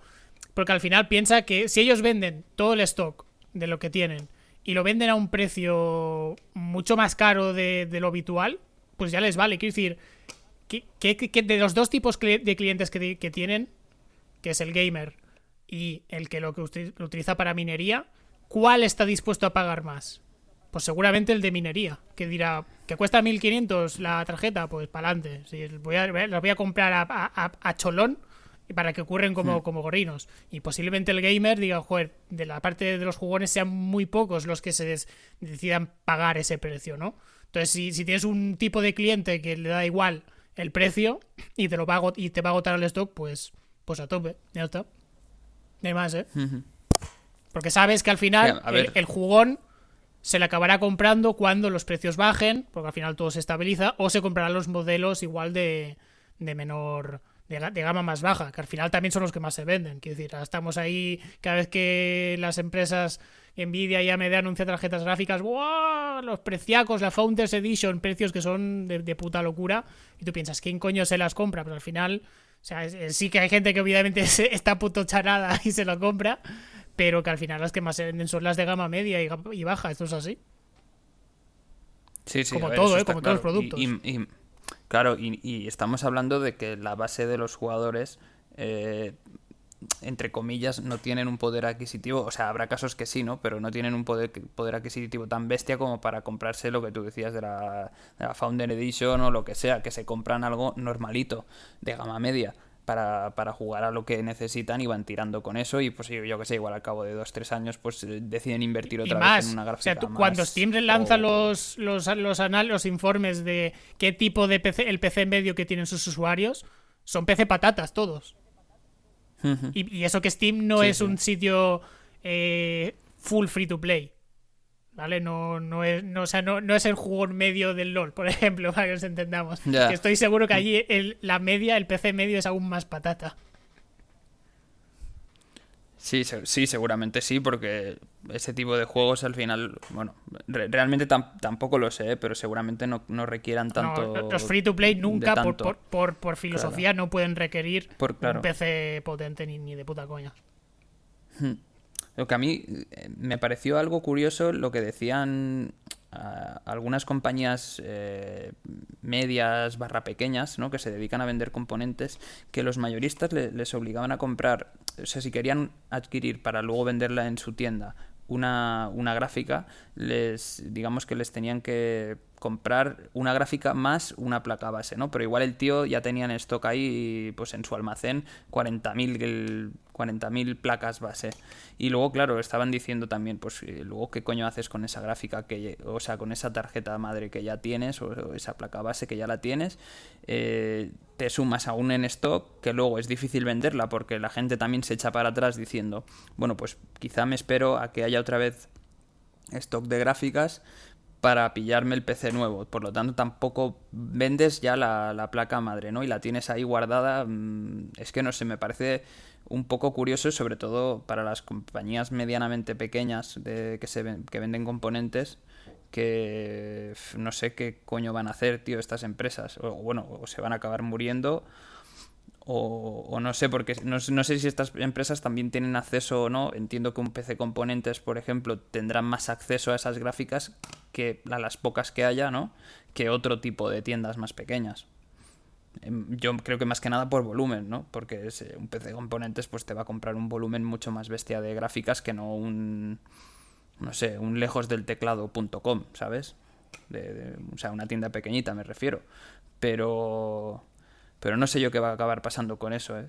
Porque luego, claro, tendrás ahí un estocaje super heavy que eso te puede, o sea, es decir, tú tienes que pagar por adelantado ciertos productos que luego no sabes que vas a si, si, les vas a dar salida o no. Además que el, espacio cuesta dinero y tener ahí... Eh, exacto, también. Stock ahí parado es, pasta que, que, estás palmando. Esto, a ver, es que esto es lo esto es equiparable a cualquier otra industria, es decir, el, el que tiene la posición dominante puede negociar lo que les haga a los cojones y sabe que el que distribuidor que tiene las gráficas sabe que es el objeto del deseo, pues te va a imponer las condiciones que él quiera y punto pelota. En el mercado visual, por ejemplo, cuando se venden, bueno, se vendían, porque ahora ya no, no es tan relevante.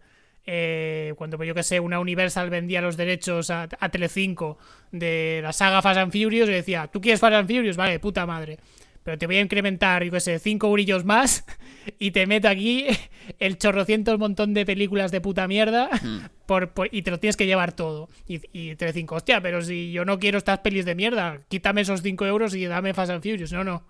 o, te, comes el pack entero de todas las pelis de mierda o, nada. Pues es, es lo mismo, pues pues o tragas o no tragas, eso es lo que hay. Es una putada, evidentemente, como dices tú, para el minorista, pero... Mmm, el mercado, amigo. Es que me, me jode decir esto, pero, pero que es así.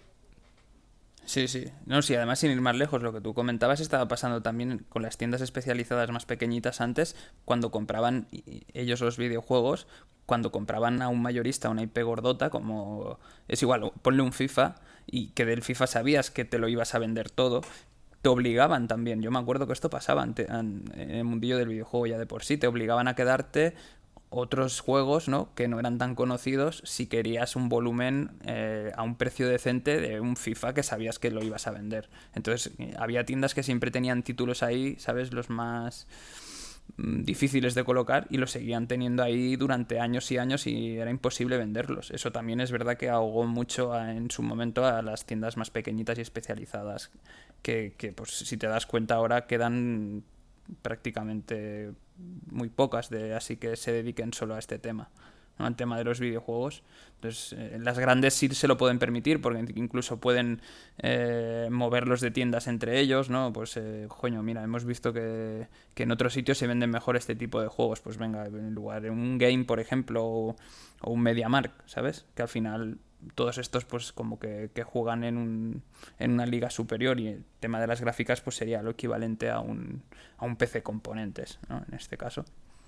Bueno, pues recapitular un poco con el tema de las gráficas. ¿Crees que esto puede... Pues va a ser una tendencia, pues si va a seguir los precios así, va a bajar? ¿Qué es, ¿Cuál es el futuro? ¿Qué va a pasar con las gráficas? A ver, yo por lo que he estado viendo, y leyendo sobre este tema, hasta 2022 creo que no va a acabar, o sea, esto va a seguir igual, con falta de stock y con unos precios por arriba súper bestias.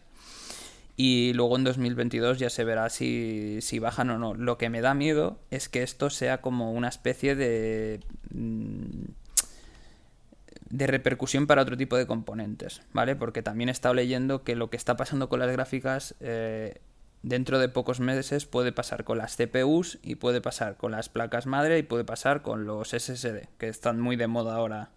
Y, sé que hay también algún tipo de cosa relacionada con la minería que ya se está probando de hacer con ciertos SSD que ganan mucha más potencia de computación, ¿no? Velocidad de computación o algo así era. Y a mí me da miedo que eso desemboque también en, o sea, para lo que nos atañe a nosotros, a la, a la, gente, digamos, normal que se quiere comprar X componente, eh, que eso tenga repercusión no solo para las gráficas, que también derive en otros, en otros componentes esa rotura de stock y sobre precios que, que quizás sean, estén más o menos justificados por eso, por la rotura de stock, ¿no? Al final es oferta-demanda, como, como tú decías en cualquier otro mercado, el mercado es así, o sea, no hace falta... Eh, hay pocas, pues te subo el precio y la quieres, pues paga las pocas que hay, ¿no? Es que no tiene más. Eh, está hecho así.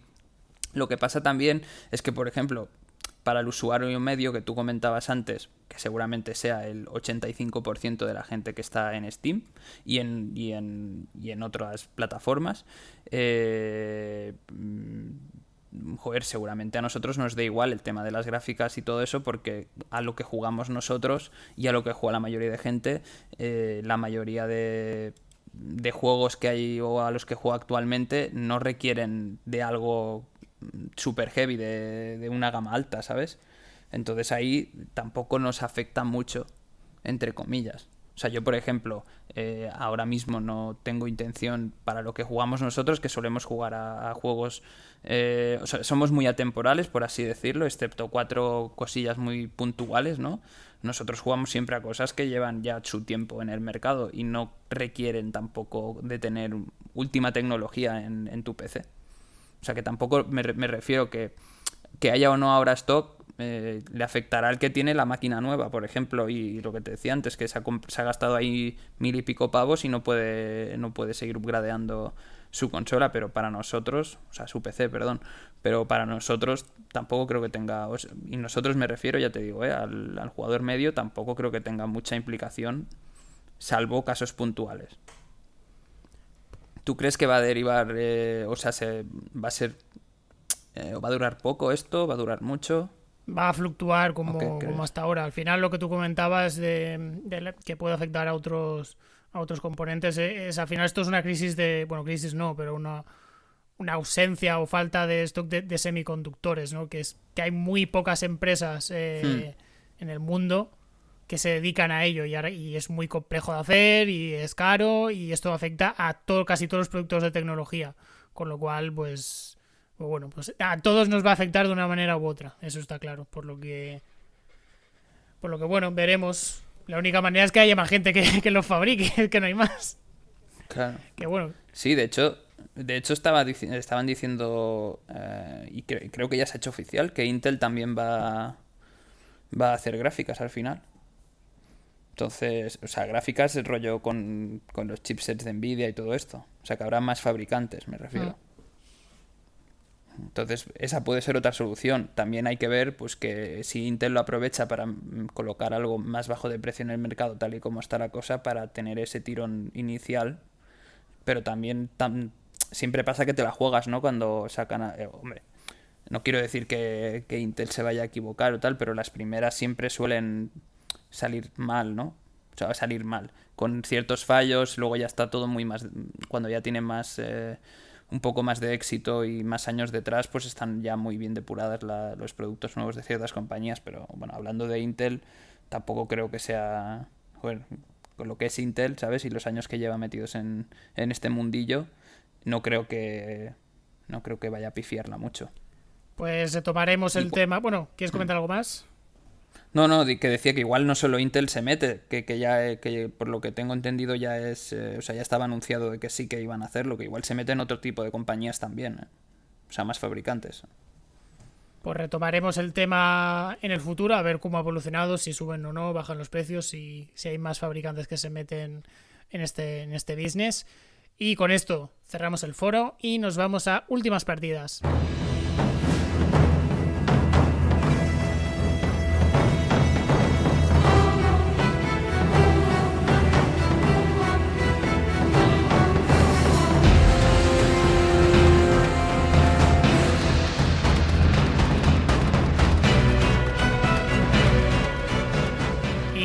Comenzamos hablando. Si hace unas semanas hablábamos de. Bueno, los programas, mejor dicho, hablábamos de Halo 1. Seguimos con nuestra epopeya con el jefe maestro con Halo 2 Mayor. Pues sí, como comentas, a pesar de que es un juego ya bastante antiguo, el Halo 2 del 2004, nosotros lo estamos jugando ahora con, con la Master Chief Collection. Y Halo 2 pues, es un videojuego eh, de género shooter en primera persona, desarrollado por Bungie Studios y lo podéis jugar tanto para Xbox como para PC.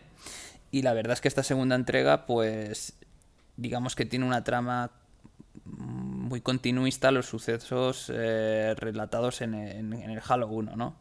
Eh, aquí quiero decir que a mí me ha gustado a nivel historia un poquito más que el 1, pero es verdad que en muchos trozos es infumable, ¿vale? Y, joder, mm, siendo Halo, eh, con lo que es como IP, vuelvo a decir lo mismo que dije con el primero. Seguramente lo mejor de todo sea el cooperativo, el perdón, el cooperativo, el multiplayer. Pero jugando la campaña, aunque sea individual o en cooperativo, la verdad es que jugándolo ahora, en los tiempos que estamos, y eso que estamos jugando a una versión más actualizada de lo que salió en su momento, a mí me parece un juego, la, la parte de campaña del montón, ¿eh? Así te lo digo. O sea, estoy bastante decepcionado con Halo en, general. Supongo que a medida que vayamos eh, jugando los más nuevos, quizá la cosa vaya cambiando, porque este 2 es verdad que ha mejorado un pelín, ya no sé, a nivel de, vehículos, por ejemplo, me ha gustado bastante más, eh, se podían coger cierto, ciertos vehículos que en el 1 no, me ha gustado eso un pelín más. Pero, por ejemplo, cuando pillábamos el tema de, de que había la, la, dualidad de roles, ¿no? Que había misiones que jugabas como, como, digamos, como jefe maestro y otras como inquisidor, por así decirlo, es que yo había momentos, te lo juro, que no era capaz de distinguir cuáles eran los aliados y cuáles no, tío. O sea, a mí eso me tocaba mucho las pelotas de decir, tío, eh, no sé a quién tengo que disparar, si este es bueno, si este es malo. es que a nivel diseño, no, yo no soy muy fan de, del estilo de arte de, de la saga Halo, es decir, los, los Covenant me parece un enemigo eh, feote, es decir, como es alien feo, no, no me parece ni hmm. nada característico, la verdad, no, no me gusta nada, me gusta más... Mira, los únicos que me gustan mucho de verdad son los grunts. los pequeñitos, eso sí que me hace. Eso me parece el más carismático de todo. Los más, mierdas, de, de, verdad, pues me parecen los más carismáticos. Pero a nivel de, diseño, de, estética, los, el Covenant me parecen todos genéricos. Y lo mismo con los Grutes, que es, que es la nueva raza que mete este Halo 2, que, que son unos, unos, unos, no, unos Ewoks, no. Bueno, como el, el Chihuahua de Star Wars, no, no, no sé qué puta raza es. Pues esa. Es, es, que lo mismo, ya está. me, de verdad que me parece en este sentido muy, muy aburrido. Y, y hay un problema, que se lo comentas tú, que las fases de que eres un que formas parte del Covenant, joder, cuesta mucho distinguir. O sea, durante el Halo 1 y el Halo 2 y parte del Halo 2 estás luchando en parte contra ellos, pero cuando te tocas, cuando formas, cuando eres eh, ellos, cuando estás jugando con esta facción, joder, es que cuesta mucho distinguir. No sé qué cojones pasa, pero nos pasaba a los dos, ¿eh? Sí, sí. Que cuesta mucho distinguir a tus aliados o no, no sé. Sí, además también, eh, como punto negativo, aparte de que veo mm, la mayoría de, de opciones que tiene la trama para escoger, digamos, una solución a lo que está pasando en la historia, eh, digamos que es como muy repetitiva a la, a la del 1. Es que es lo mismo, ¿eh? es exactamente lo mismo. claro, es como si hubieran hecho un copia y pega de la primera trama y lo hubieran puesto en un juego pues un poco más bonito, con armas nuevas, alguna, algún vehículo nuevo y una clase de enemigos nueva, ¿no? Pero en realidad, o sea, incluso los mapas, te diría que están o sea, no, son los mismos, pero el prototipo de escenario, tío, el, el, hecho de izquierda, izquierda, derecha, centro, centro, que se van repitiendo como muchas veces los mismos tipos de escenarios, que esto me parecía ya un fallo súper gordo. Es que no sé qué misión, me acuerdo en el 1 que tienes que ir hasta un punto X y luego volver la atrás. Vez que, la primera vez que vas al. que aterrizas en el anillo. No, la segunda vez, perdón, que aterrizas en el anillo. Sí, que coges el vehículo por primera vez, el cuarto. Eso es infumable, tío. No lo sé, pero el, escenario, hablo del escenario, no de, no de la misión en sí, sino lo repetitivo que se te hace. Es que me acuerdo que había veces que, no sé, igual tardábamos 25 eh, minutos en, acabar esa partida, ¿no? O, esa misión. Tío, te lo juro, es que eran súper aburridos, tío. Todos los, mismos pasillos, las el mismo estilo de puertas. No sé, eh, a mí la verdad es que me ha dejado muy mal sabor de boca en general estas dos primeras entregas de, Halo.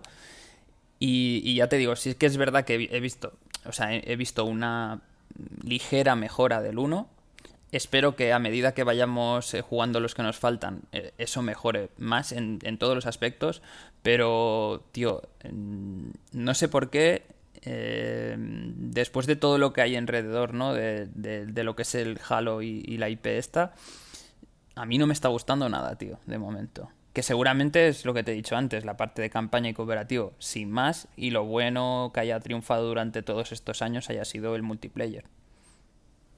Y sea lo divertido realmente del juego, ¿no? Sí, sí que es verdad que este Halo 2 sobre todo es mejor en ritmo, porque el primero tenía realmente no tenía tantas misiones y eran muchas, como tú dices, muy repetitivas. al final eran muy pocos escenarios y ahora la ida, ahora la vuelta. Y este, este Halo 2, sí que no repite tanto. Eh, más, es más es más peliculito de acción. De hecho, las mismas cinemáticas que remasterizadas están de puta madre, eso, eso es verdad. Hay que decirlo. Otra cosa es la, historia en sí, la trama, que, es eso, que es un puto clon del, del Halo 1, que es lo mismo. Pero bueno, pero sí que es verdad que las misiones tienen un ritmo mm, más interesante, ¿no? No son tan largas. Eh, y encima es eso, vas alternando sobre todo con misiones con vehículo, que eso yo creo que ahí es donde le da la... tiene mayor chichilla. El cambio que tiene de los roles entre el, entre el jefe maestro y, el, y los Covenant, a mí me pareció un poco chapa, la verdad. O sea, las, las, misiones del jefe maestro a mí me gustaban, por lo general me gustan más. Lo que pasa es que sí que es verdad que con cuando llevas al Covenant, tienes la espada, que la espada es bastante hmm. top, eso sí que es cierto. Llevar la espada mola, mola bastante. A mí los escenarios en general me han gustado un poco menos, porque lo que más me gustaba del Halo 1 y del multijugador también en sí, es que los escenarios son muy abiertos. Y en este Halo 2 todas las misiones son de escenarios muy cerrados, incluso con vehículos.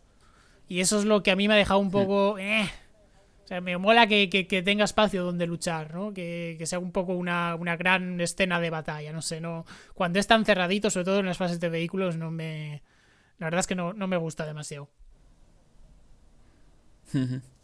Sí, y luego que hay varias misiones que eso también pasaba en el 1 que son como muy pasilleras, tío, que no... Claro, es, que ese es, el problema. Eh, te encasillan mucho, tío, te encasillan mucho y... O sea, es que aquí hay un, en la biblioteca 2, tío, un mismo nivel de ida y vuelta con el... yendo... y además que también es que otra vez tienes al puto enemigo, que es el peor del juego con diferencia, que son lo, el, los flot, los zombies esos de mierda. Que además en este Halo 2 es que son más, es que son más rápidos y más difíciles. Y es, en plan, no es necesario que un, zombie sea más rápido, cabrón. Sí, sí, y luego cosas como que conducen vehículos y tal. a ver, ¿cómo puede ser? Es que son, son, zombies inteligentes ahora de repente, tío. Todos con armas chetas, conduciendo vehículos en torretas. Es como... Sí, no, no, la, verdad es que son, bueno, tiene, tiene sus cosas, ¿no? Y, y luego otra cosa que eso sí me ha gustado, que en el primer creo que también estaba bien, el tema musical y el apartado sonoro eh, está súper bien. O sea, todo lo que le falta al juego mm, lo compensa un poco con la buena música, ¿no? Pero si encima cuando suena la buena música eh, fuera acompañado de, una, de unas buenas misiones y unos escenarios decentes, tío, eso yo creo que es lo que le, falta, le, acaba de faltar al juego, ¿no? Fusionar esas dos partes, porque la música, tío, está súper bien, pero muchas veces estás jugando y la, propia música como que te mete dentro del juego y te, sube, ¿no? El, como el ánimo y tal, y dices, guau, ¿qué pasó de tal? Pero en este caso, tío, la música está súper bien y en cambio lo que estás jugando, me refiero que no se traslada, ¿sabes? La, la, buena música y lo que está sonando, que mola mucho, con lo que realmente luego estás eh, jugando. Eso a mí me parece un poco el, fallo, ¿no? Que, que, la música está súper bien, pero no está bien fusionada con, con, lo que está pasando en el videojuego. Y, ya te digo, no sé. Mm, es que no sé muy bien cómo, cómo, explicarlo, pero a mí me está disgustando, tío. Eh, lo que es la campaña, ¿eh? Eso sí que quiero dejarlo claro. Sí, es que la, historia da muchos tumbos cuando al final es una cosa muy, muy sencilla, hmm. básicamente. Eh, también el diseño de misiones, es los, escenarios, no los, las misiones son todas muy samey y el diseño de los escenarios no ayuda a, quitar esa sensación de repetitividad. Por mucho que haya vehículos y por mucho que haya armas chulas, como por ejemplo la espada que la puedes llevar, o en este Halo 2 las, la doble arma, que bueno, es un detalle pues que está interesante, pero no, es que es un poco el, el mínimo, mínimo el, lo mínimamente divertido, ¿sabes? No, no acaba de, hmm. de, encajarlo todo. Lo has comentado tú muy bien con la música, que es que a, nivel musical, incluso a nivel visual, yo diría que, se sigue viendo muy bien. No, hay no tengo ningún problema con eso, pero después es que todo el rato es lo mismo. Y mira que me molan los juegos de acción, pero creo que aquí no le acaba de sentar bien, tío. No... Igual menos combates, pero más duros. No sé, por ejemplo, el jefe final es un chiste, tío. Es que pues, para eso no me hubieras metido el jefe final. No sé, por ejemplo. Es ejemplo más claro. Sí, sí, es que de hecho yo ni siquiera recuerdo eh, cómo nos lo pasamos porque de repente se acabó como la partida y se pone, o sea, entra el vídeo y dices, mm, mm, vale, eh, ¿qué ha pasado? O sea, se ha muerto ya, ¿sabes? Que ni me di cuenta de lo que estaba pasando, tío. Y que la, y que la lucha en sí fue mediocre, tío. y mira que tiene ideas guays, ¿eh? Como lo de que los tres mm. niveles que te vas, para explicarlo muy rápido, hay un enemigo tocho con escudo, le petas el escudo y entonces le haces daño. Fin. ¿Cuál es la gracia? Que son tres niveles eh, interrelacionados entre sí por, plataformas de rollo de salto, ¿no? Te pones ahí y saltas al otro. Y entonces estás jugando siempre, ¿dónde está el enemigo? Ah, está arriba, pues vamos arriba. O, te tira para abajo. Y eso está muy bien, pero después el jefe final ni dura mucho, ni tiene un patrón de ataque, ni no, no hay nada, es que no hay nada en este sentido, el final del 1, esa especie de, de huida con el vehículo cuando el planeta está reventando, es muchísimo más épica. Sí, sí, desde luego. O sea, creo que además lo comentamos, que, que excepto la batalla final, que estaba súper bien, de, de, lo bien que estaba la última, el último trozo del juego, que todo lo otro no nos había gustado, pero en este caso yo creo que el, juego en sí me ha molado más en general que no el último momento de, de la batalla final que, es como que se nos pasó muy por encima, ¿sabes? Y, que debería ser decir, joder, qué, buen final, tío, que me ha molado y que va, tío. Fue un de estos que dices, joder, ya está, sin más. Eh, no sé muy bien qué ha pasado. Y luego, volviendo al tema de la música, en los momentos en que, tío, tienes música súper épica y súper buena, tío, que eso no se traduzca en pues la batalla final contra el jefe y, que sea chunga y que te lo estés pasando bien, es que es un fallo gordote, tío. Es un fallo Y más con un juego que, que juego mucho con esta épica, con, con las cinemáticas, en plan, como estás haciendo algo muy trascendental, pero después lo que estás viviendo no es tan trascendental, por no decir que no te, que no te importa una mierda. Hay una desconexión eh, importante, la verdad, entre el tono general que tiene, pero después a nivel jugable lo que realmente es. Conclusiones. Y bueno. Mm, Para mí, irregular. Mejor que. O sea, me lo he pasado bien. Pero había parte de que me digo, vaya chapa, tío. Vaya, ojalá se acabe ya. Sí, eso es. La, verdad es que ha habido trozos que han sido muy aburridos. Y yo lo, lo pondría un pelín por encima del 1, tío un pelín por encima del 1, pero vamos, que no lo recomendaría jugar ahora en, en cooperativo ni en, ni en un solo jugador la campaña, tío. O sea, no alguien que me dice, no conozco Halo, tío, o, por ejemplo yo, que nosotros habíamos jugado, bueno, tú sí que lo habías jugado antes, pero yo, por ejemplo, había jugado mucho al 1, pero a la parte de multiplayer, ¿no? mm, yo desconocía, ni siquiera conocía la historia de, o la trama de Halo, o sea, no tenía ni idea. Para alguien que estuviera como yo antes y que, pues lo típico tan vendido toda la vida, guau, Halo, un pepino, tal, y, vamos, que es una saga de, mucho renombre. no sé, a mí, ya te digo, estoy como un pelín disgustado. Creía que iba a ser mucho más y, y ahora, sinceramente, no entiendo el, el, ese. Vamos, que lo veo un poco sobrevalorado, tío, por así decirlo. Sí, sí, no, no creo que haya, que haya envejecido muy bien. Y estoy de acuerdo con lo que comentas, ¿eh? que salvo que sea por interés histórico, documental, si lo quieres decir así, de jugártelos ahora en plan otra vez todos y tal, como estamos haciendo nosotros, no, no le veo mucho interés en jugar de momento a ni al 1. Bueno, al 1 igual sí, un poco más. Pero a este 2, francamente, no no me parece interesante. Si te soy sincero, bueno, a ver que las experiencias, ¿no? las conclusiones cuando nos hayamos jugado todos, todas las campañas de, esta Master Chief Collection. Pero francamente, si ahora me dices de rejugarlos todos, te digo no. Pero un, un picadito de mis, las misiones más guays, que esto está muy bien porque la Master Chief te lo permite hacer, en plan, hacerte tu propia campaña, que obviamente a nivel de historia no tendrá ni nada, no, no habrá ninguna cohesión, pero sí que a nivel jugable, pues, te puedes coger las las campañas que más te las misiones que más te gusten, eso sí que no me importaría, ¿eh? Si aquí siempre me dices, oye, volvemos al Halo, sí, pero haciendo ahí la cribita. Sí, sí, buscando determinadas misiones que nos molaron mucho y, oye, esta era con vehículos, tal, me moló mucho, vamos a jugar. Porque hay misiones que están muy bien, es que hay misiones que están muy bien, pero es que después hay otras que son una chapísima. Sí, lo que pasa que decía un poco lo, también lo de sobrevalorado y tal, porque claro, a nosotros que nos gusta jugar mucho a juegos de, acción, ¿no? Shooters, eh, por así decirlo, es que es difícil recomendar, tío, estos juegos cuando hay millones de juegos de este estilo shooter y tal, de este género, que son infinitamente mejores, tío. Entonces es difícil decir, oye tío, mira, he jugado a Halo y es una pasada. Pues no, tío, yo no lo veo, ¿sabes? antes te diría, prueba otro, otro tipo de... Otro, otros juegos antes que, que, Halo, ¿sabes? No pierdas el tiempo, salvo que eso, que te, o, que te sea por nostalgia o que mm, nunca has jugado a la IP y dices, quiero jugar a todos los de la IP. Pues los juegas, como es mi caso, por ejemplo, que he dicho antes que no... Los Dooms envejecen muy bien. sí, ya estamos con los Dooms. Y el Half-Life también. Joder, tío, si, tío, si tuvieses comisión, tío, estarías forrado, ¿eh? No, pero es verdad, coincido con lo del Doom, ¿eh? Por ejemplo, o sea, te diría antes, juega uno de los Dooms eh, cualquiera, ¿sabes? Al del 2016 o No, o te vas a los de los años, a los originales, a los años 90. que, o a los originales. Que pese a lo, lo, lo, raro o anticuado que puede resultar el control, el resto es un pepino. Sí, sí, la jugabilidad y todo eso está muy bien, tío. O sea que. Que. Eh, me refiero que hay.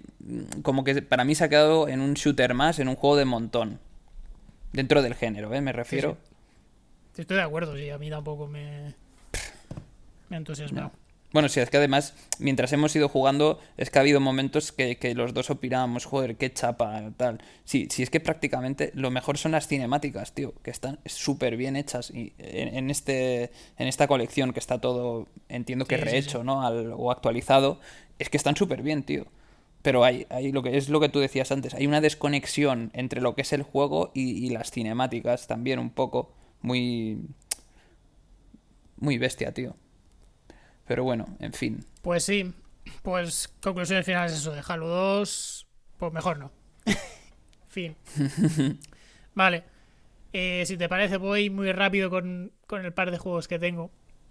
Primero es el Witcher 2, juego de CD Projekt, disponible para PC, PlayStation 3 y 360. Juego que tenía pendientes de jugar desde hace un huevo de años y las veces que lo había intentado no había pasado el tutorial porque no o sea, había una barrera visual que, de que el juego era muy feo y que a nivel de control era súper tosco, lo, dejé, lo dejaba abandonado.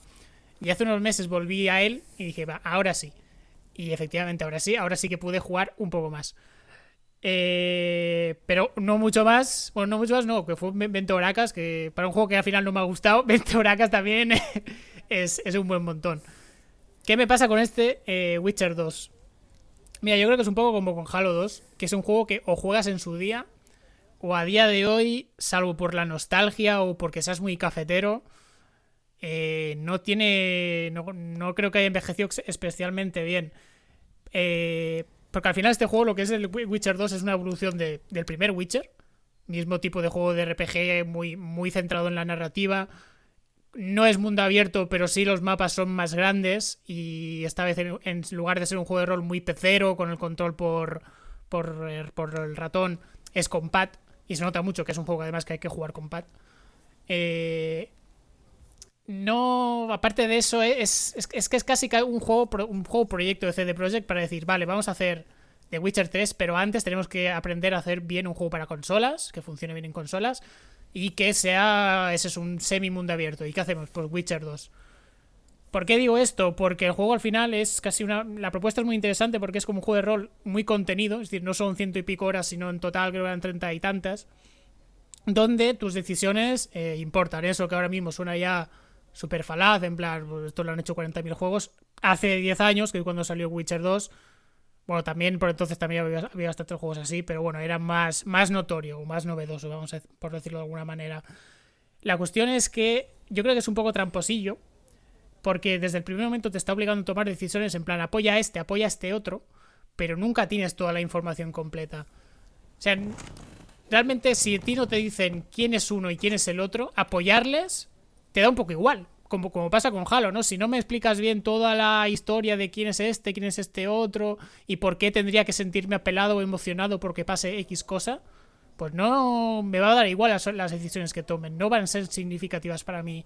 Y con Witcher 2 lo que me pasa es que creo que el juego va absurdamente rápido, al menos el, que es lo que es la historia principal, va absurdamente rápido, te obliga a tomar decisiones y al final Mm, toma las decisiones un poco o a voleo o porque es el personaje que llevas más rato conociendo, a pesar de que todavía no sepas mucho de él. Aparte que es un juego que tampoco te presenta muy bien el universo, el universo de Witcher. El juego es una secuela de, del 1 a nivel de, a nivel de historia, en plan donde acaba el 1 empieza el 2. Si no te acuerdas, que es mi caso, pues te jodes. O no conoces el mundo universo, el universo de Witcher antes, pues también te fastidias porque en ningún momento el juego se presta a presentarte, mira, este mundo de fantasía es así, el, el, Gerald de Rivia es de esta manera, y hay estas facciones, y hay tal. O sea, no, directamente te meten en la pomada. O lo conoces, o, o RIP.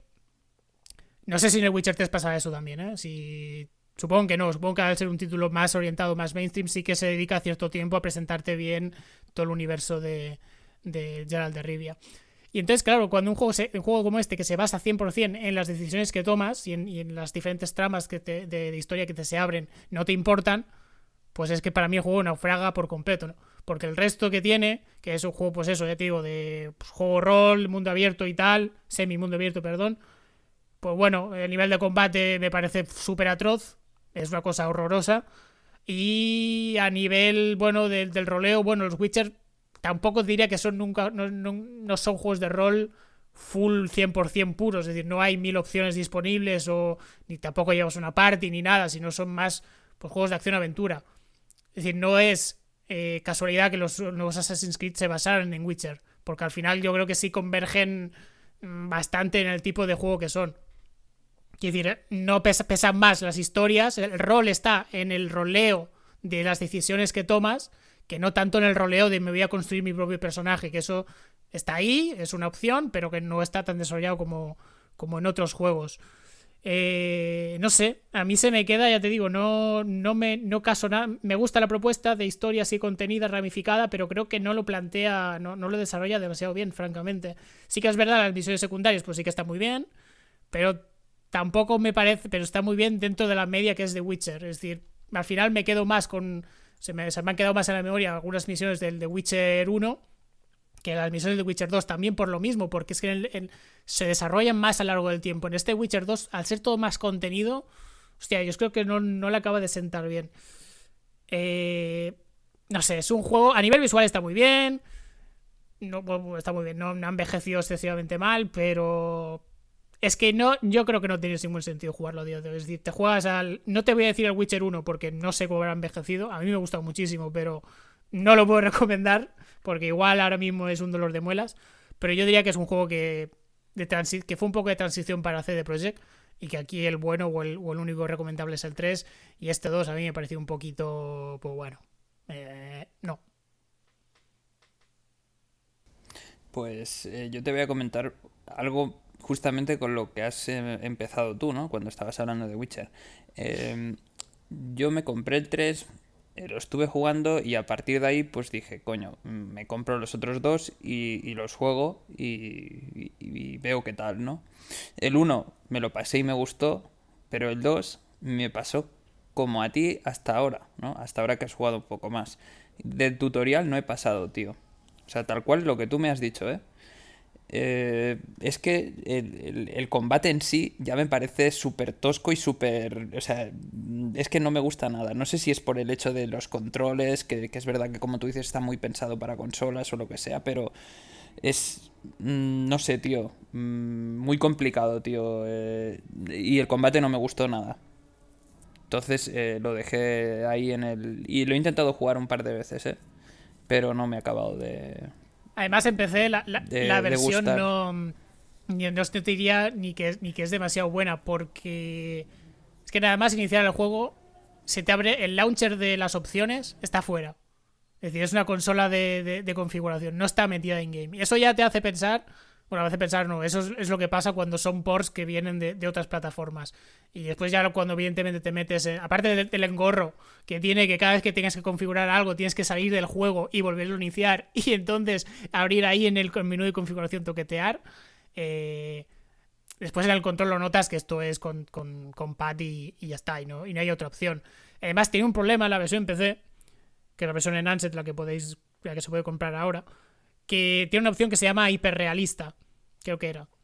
Eh, que lo que añade es una serie de filtros visuales que eh, eh, contrastan muchísimo los colores y todo y lo hacen horrible a la vista. Además que se comen, chupen una burrada de rendimiento. Da igual que tengas un PC de la NASA. Te va a ir posiblemente bastante regular porque el mod este, bueno, este mod no, esta opción que, que metieron, por lo que sea, no... Es que no está, no está, no está bien configurada.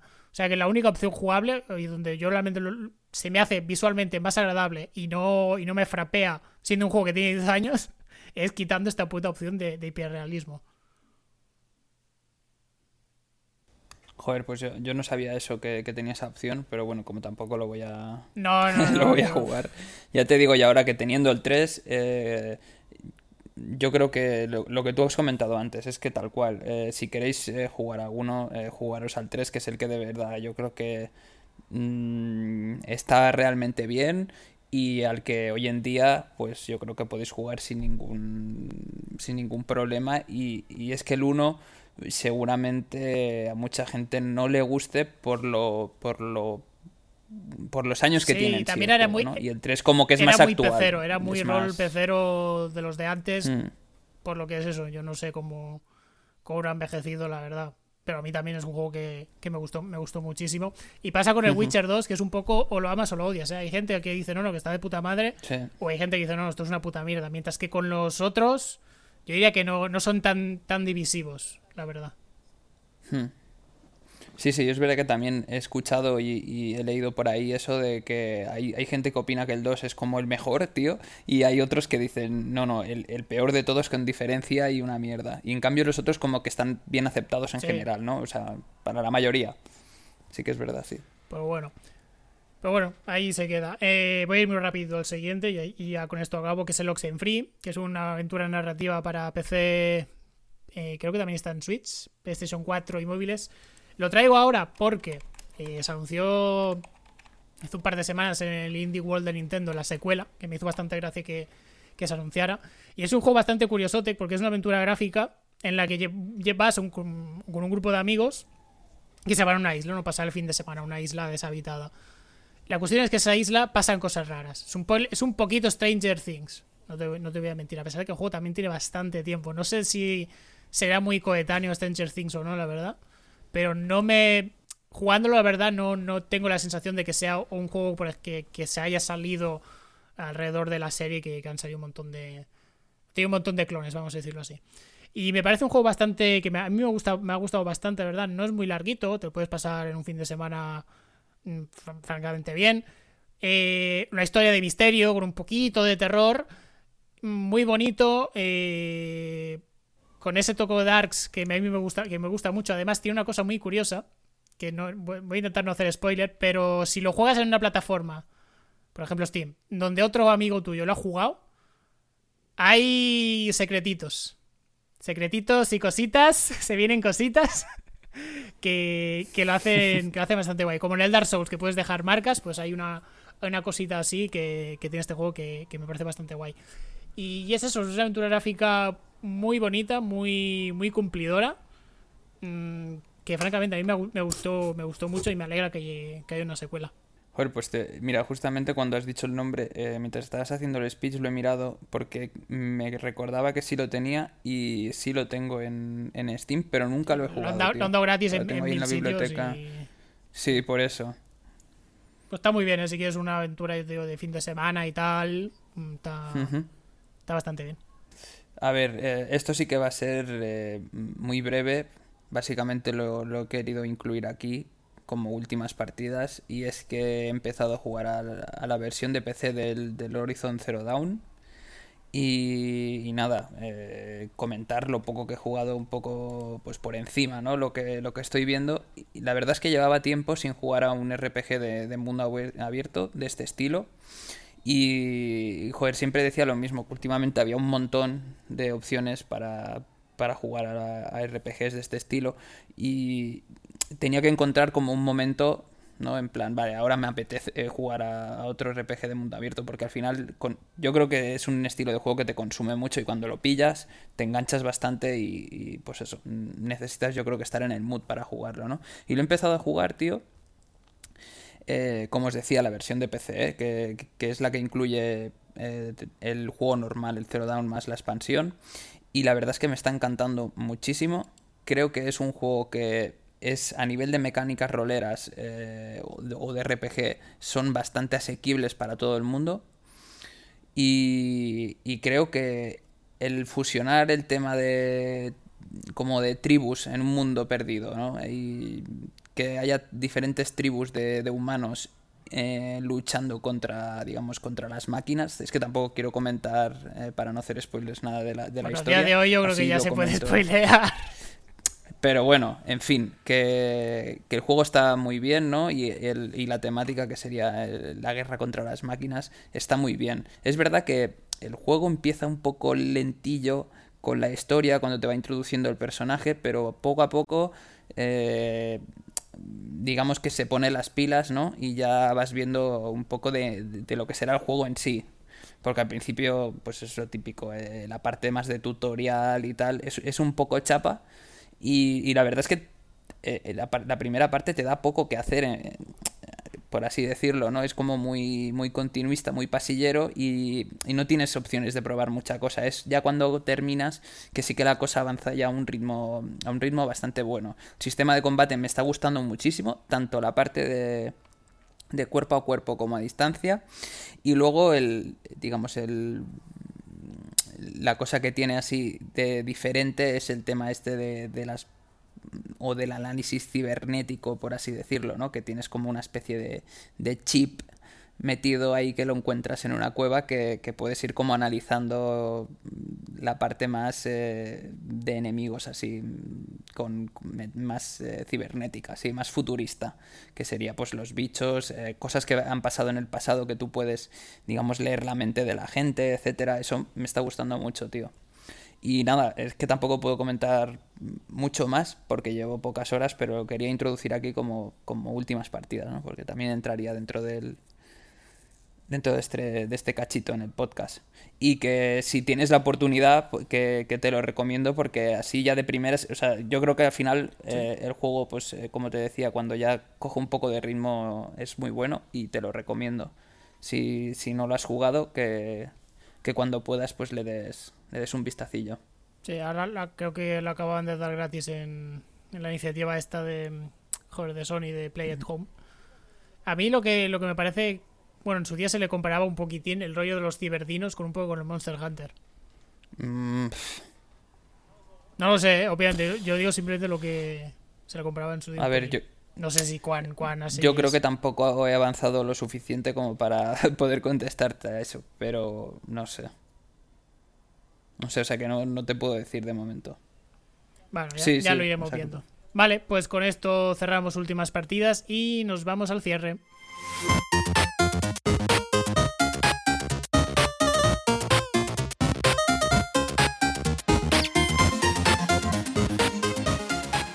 Siempre, antes de despedirnos, pues hacemos un pequeño repasito de recomendaciones de cositas off topic, porque no todos en la vida es jugar a jueguicos. ¿Tienes alguna, alguna cosa que recomendar, Mayor? Pues sí, justamente hoy que hemos sacado el tema de, las criptos y todo esto, y relacionado con, la minería, eh, mi recomendación es eh, el canal de YouTube de, un chico mexicano que se llama Matt Crypto MX y básicamente trae contenido mm, de cualquier tipo, o sea, mm, de cualquier cosa relacionada con el tema de las criptomonedas y el blockchain, ya no solo a nivel de inversión, sino a nivel de, eh, digamos, información y estudios sobre eh, el Bitcoin, eh, la blockchain y todo lo que hay detrás. Y está muy bien, ¿eh? Os lo recomiendo. Es, decir, para alguien que tiene cero idea, hay muchas cosas que puedes pillar, digamos, la base, ¿no? Empezarte a introducir en, el tema de, las criptomonedas, que está muy bien explicado por este chico y la verdad es que el contenido que hace me, gusta mucho. Es apto yo creo que para todos los públicos, por lo que os decía, ¿no? que tanto si eres un veterano ya de, esto o conoces mucho, como si no, el tío lo explica de una manera muy, muy sencilla y para todos los públicos. Pues nos lo apuntamos, el tema de las, de las criptos. Y mira, el otro día eh, me puse a ver una película con mi padre eh, él es muy fan del western. Y digo, pues voy a ponerle una película del oeste, ¿no? De, vaqueros. Y nos pusimos Infierno en la Frontera, que es una película que acaban de añadir en, en Prime Video. Y creo que es lo peor que he visto en mi vida en mucho tiempo. de verdad te digo. Se sale a Rompelman, que no sé qué coño hace ahí. pues supongo que cobrar y, irse a su puta casa. Pero madre mía, qué película más mala. O sea, 20 minutos duramos que, hasta mi padre me dijo, oye, ¿no es un poco aburrida? y, que para él me lo diga que es un fan del western, joder, pues tiene que ser mala. Eh, horrendo, ni, os acerquéis. entonces, claro, nos quedamos un poco, joder, ¿y ahora, ¿y ahora qué vemos, no? Porque íbamos a ver una peli y tal. Y nos pusimos otra, que también está en Prime que es Cop Car, Coche Policial, que sale Kevin Bacon, mejor actor. Y la película es muy sencilla. Son dos chicos los niños jóvenes que están ahí pues paseando por el campo y tal, ahí jugando sus cosas. Están ahí como, pues eso, jugando ahí en plan como se han escapado de casa y tal, y de repente, en, mitad del campo, ven un coche policial, abandonado, no hay nadie. Entonces ahí ellos se van acercando, hostia, es un coche policial, guau, de puta madre, no sé qué, oh". hasta que uno dice, bueno, subimos dentro, pam, se suben dentro, mira qué guay, las luces, la sirena, pop, y brum, arrancan el coche. Uh, y se ponen a conducir por el campo. ¡Guau! De puta madre, tal. ¿Qué pasa? Que ese coche policial no es lo que parece. Hay cositas secretas, se vienen cositas otra vez. Y la gracia está en saber qué es lo que pasa con ese coche policial y por qué está Kevin Bacon, que es el poli, implicado con ese con ese coche misterioso que está en mitad de la nada. Eh, nos gustó muchísimo, tío. No, muy una película muy sencilla, muy directa cortita, muy bien, todo bien con esta película. En cambio, Infierno de la Frontera, una putísima mierda, no la veáis. Una buena recomendación y no recomendación. claro, tío. O sea, traigo la mierda, pero también traigo la luz. Ok, pues tomamos, tomamos nota con, esa peli. Pues con esto cerramos. Mayor, ¿nos recuerdas dónde nos pueden seguir? Sí, recordad que nos podéis encontrar tanto en iBox, YouTube, Apple Podcast, Google Podcast, Spotify y Twitter, arroba lejos teclado y aquí en Twitch. Pues nos vemos dentro de dos semanas. Adiós. Hasta luego.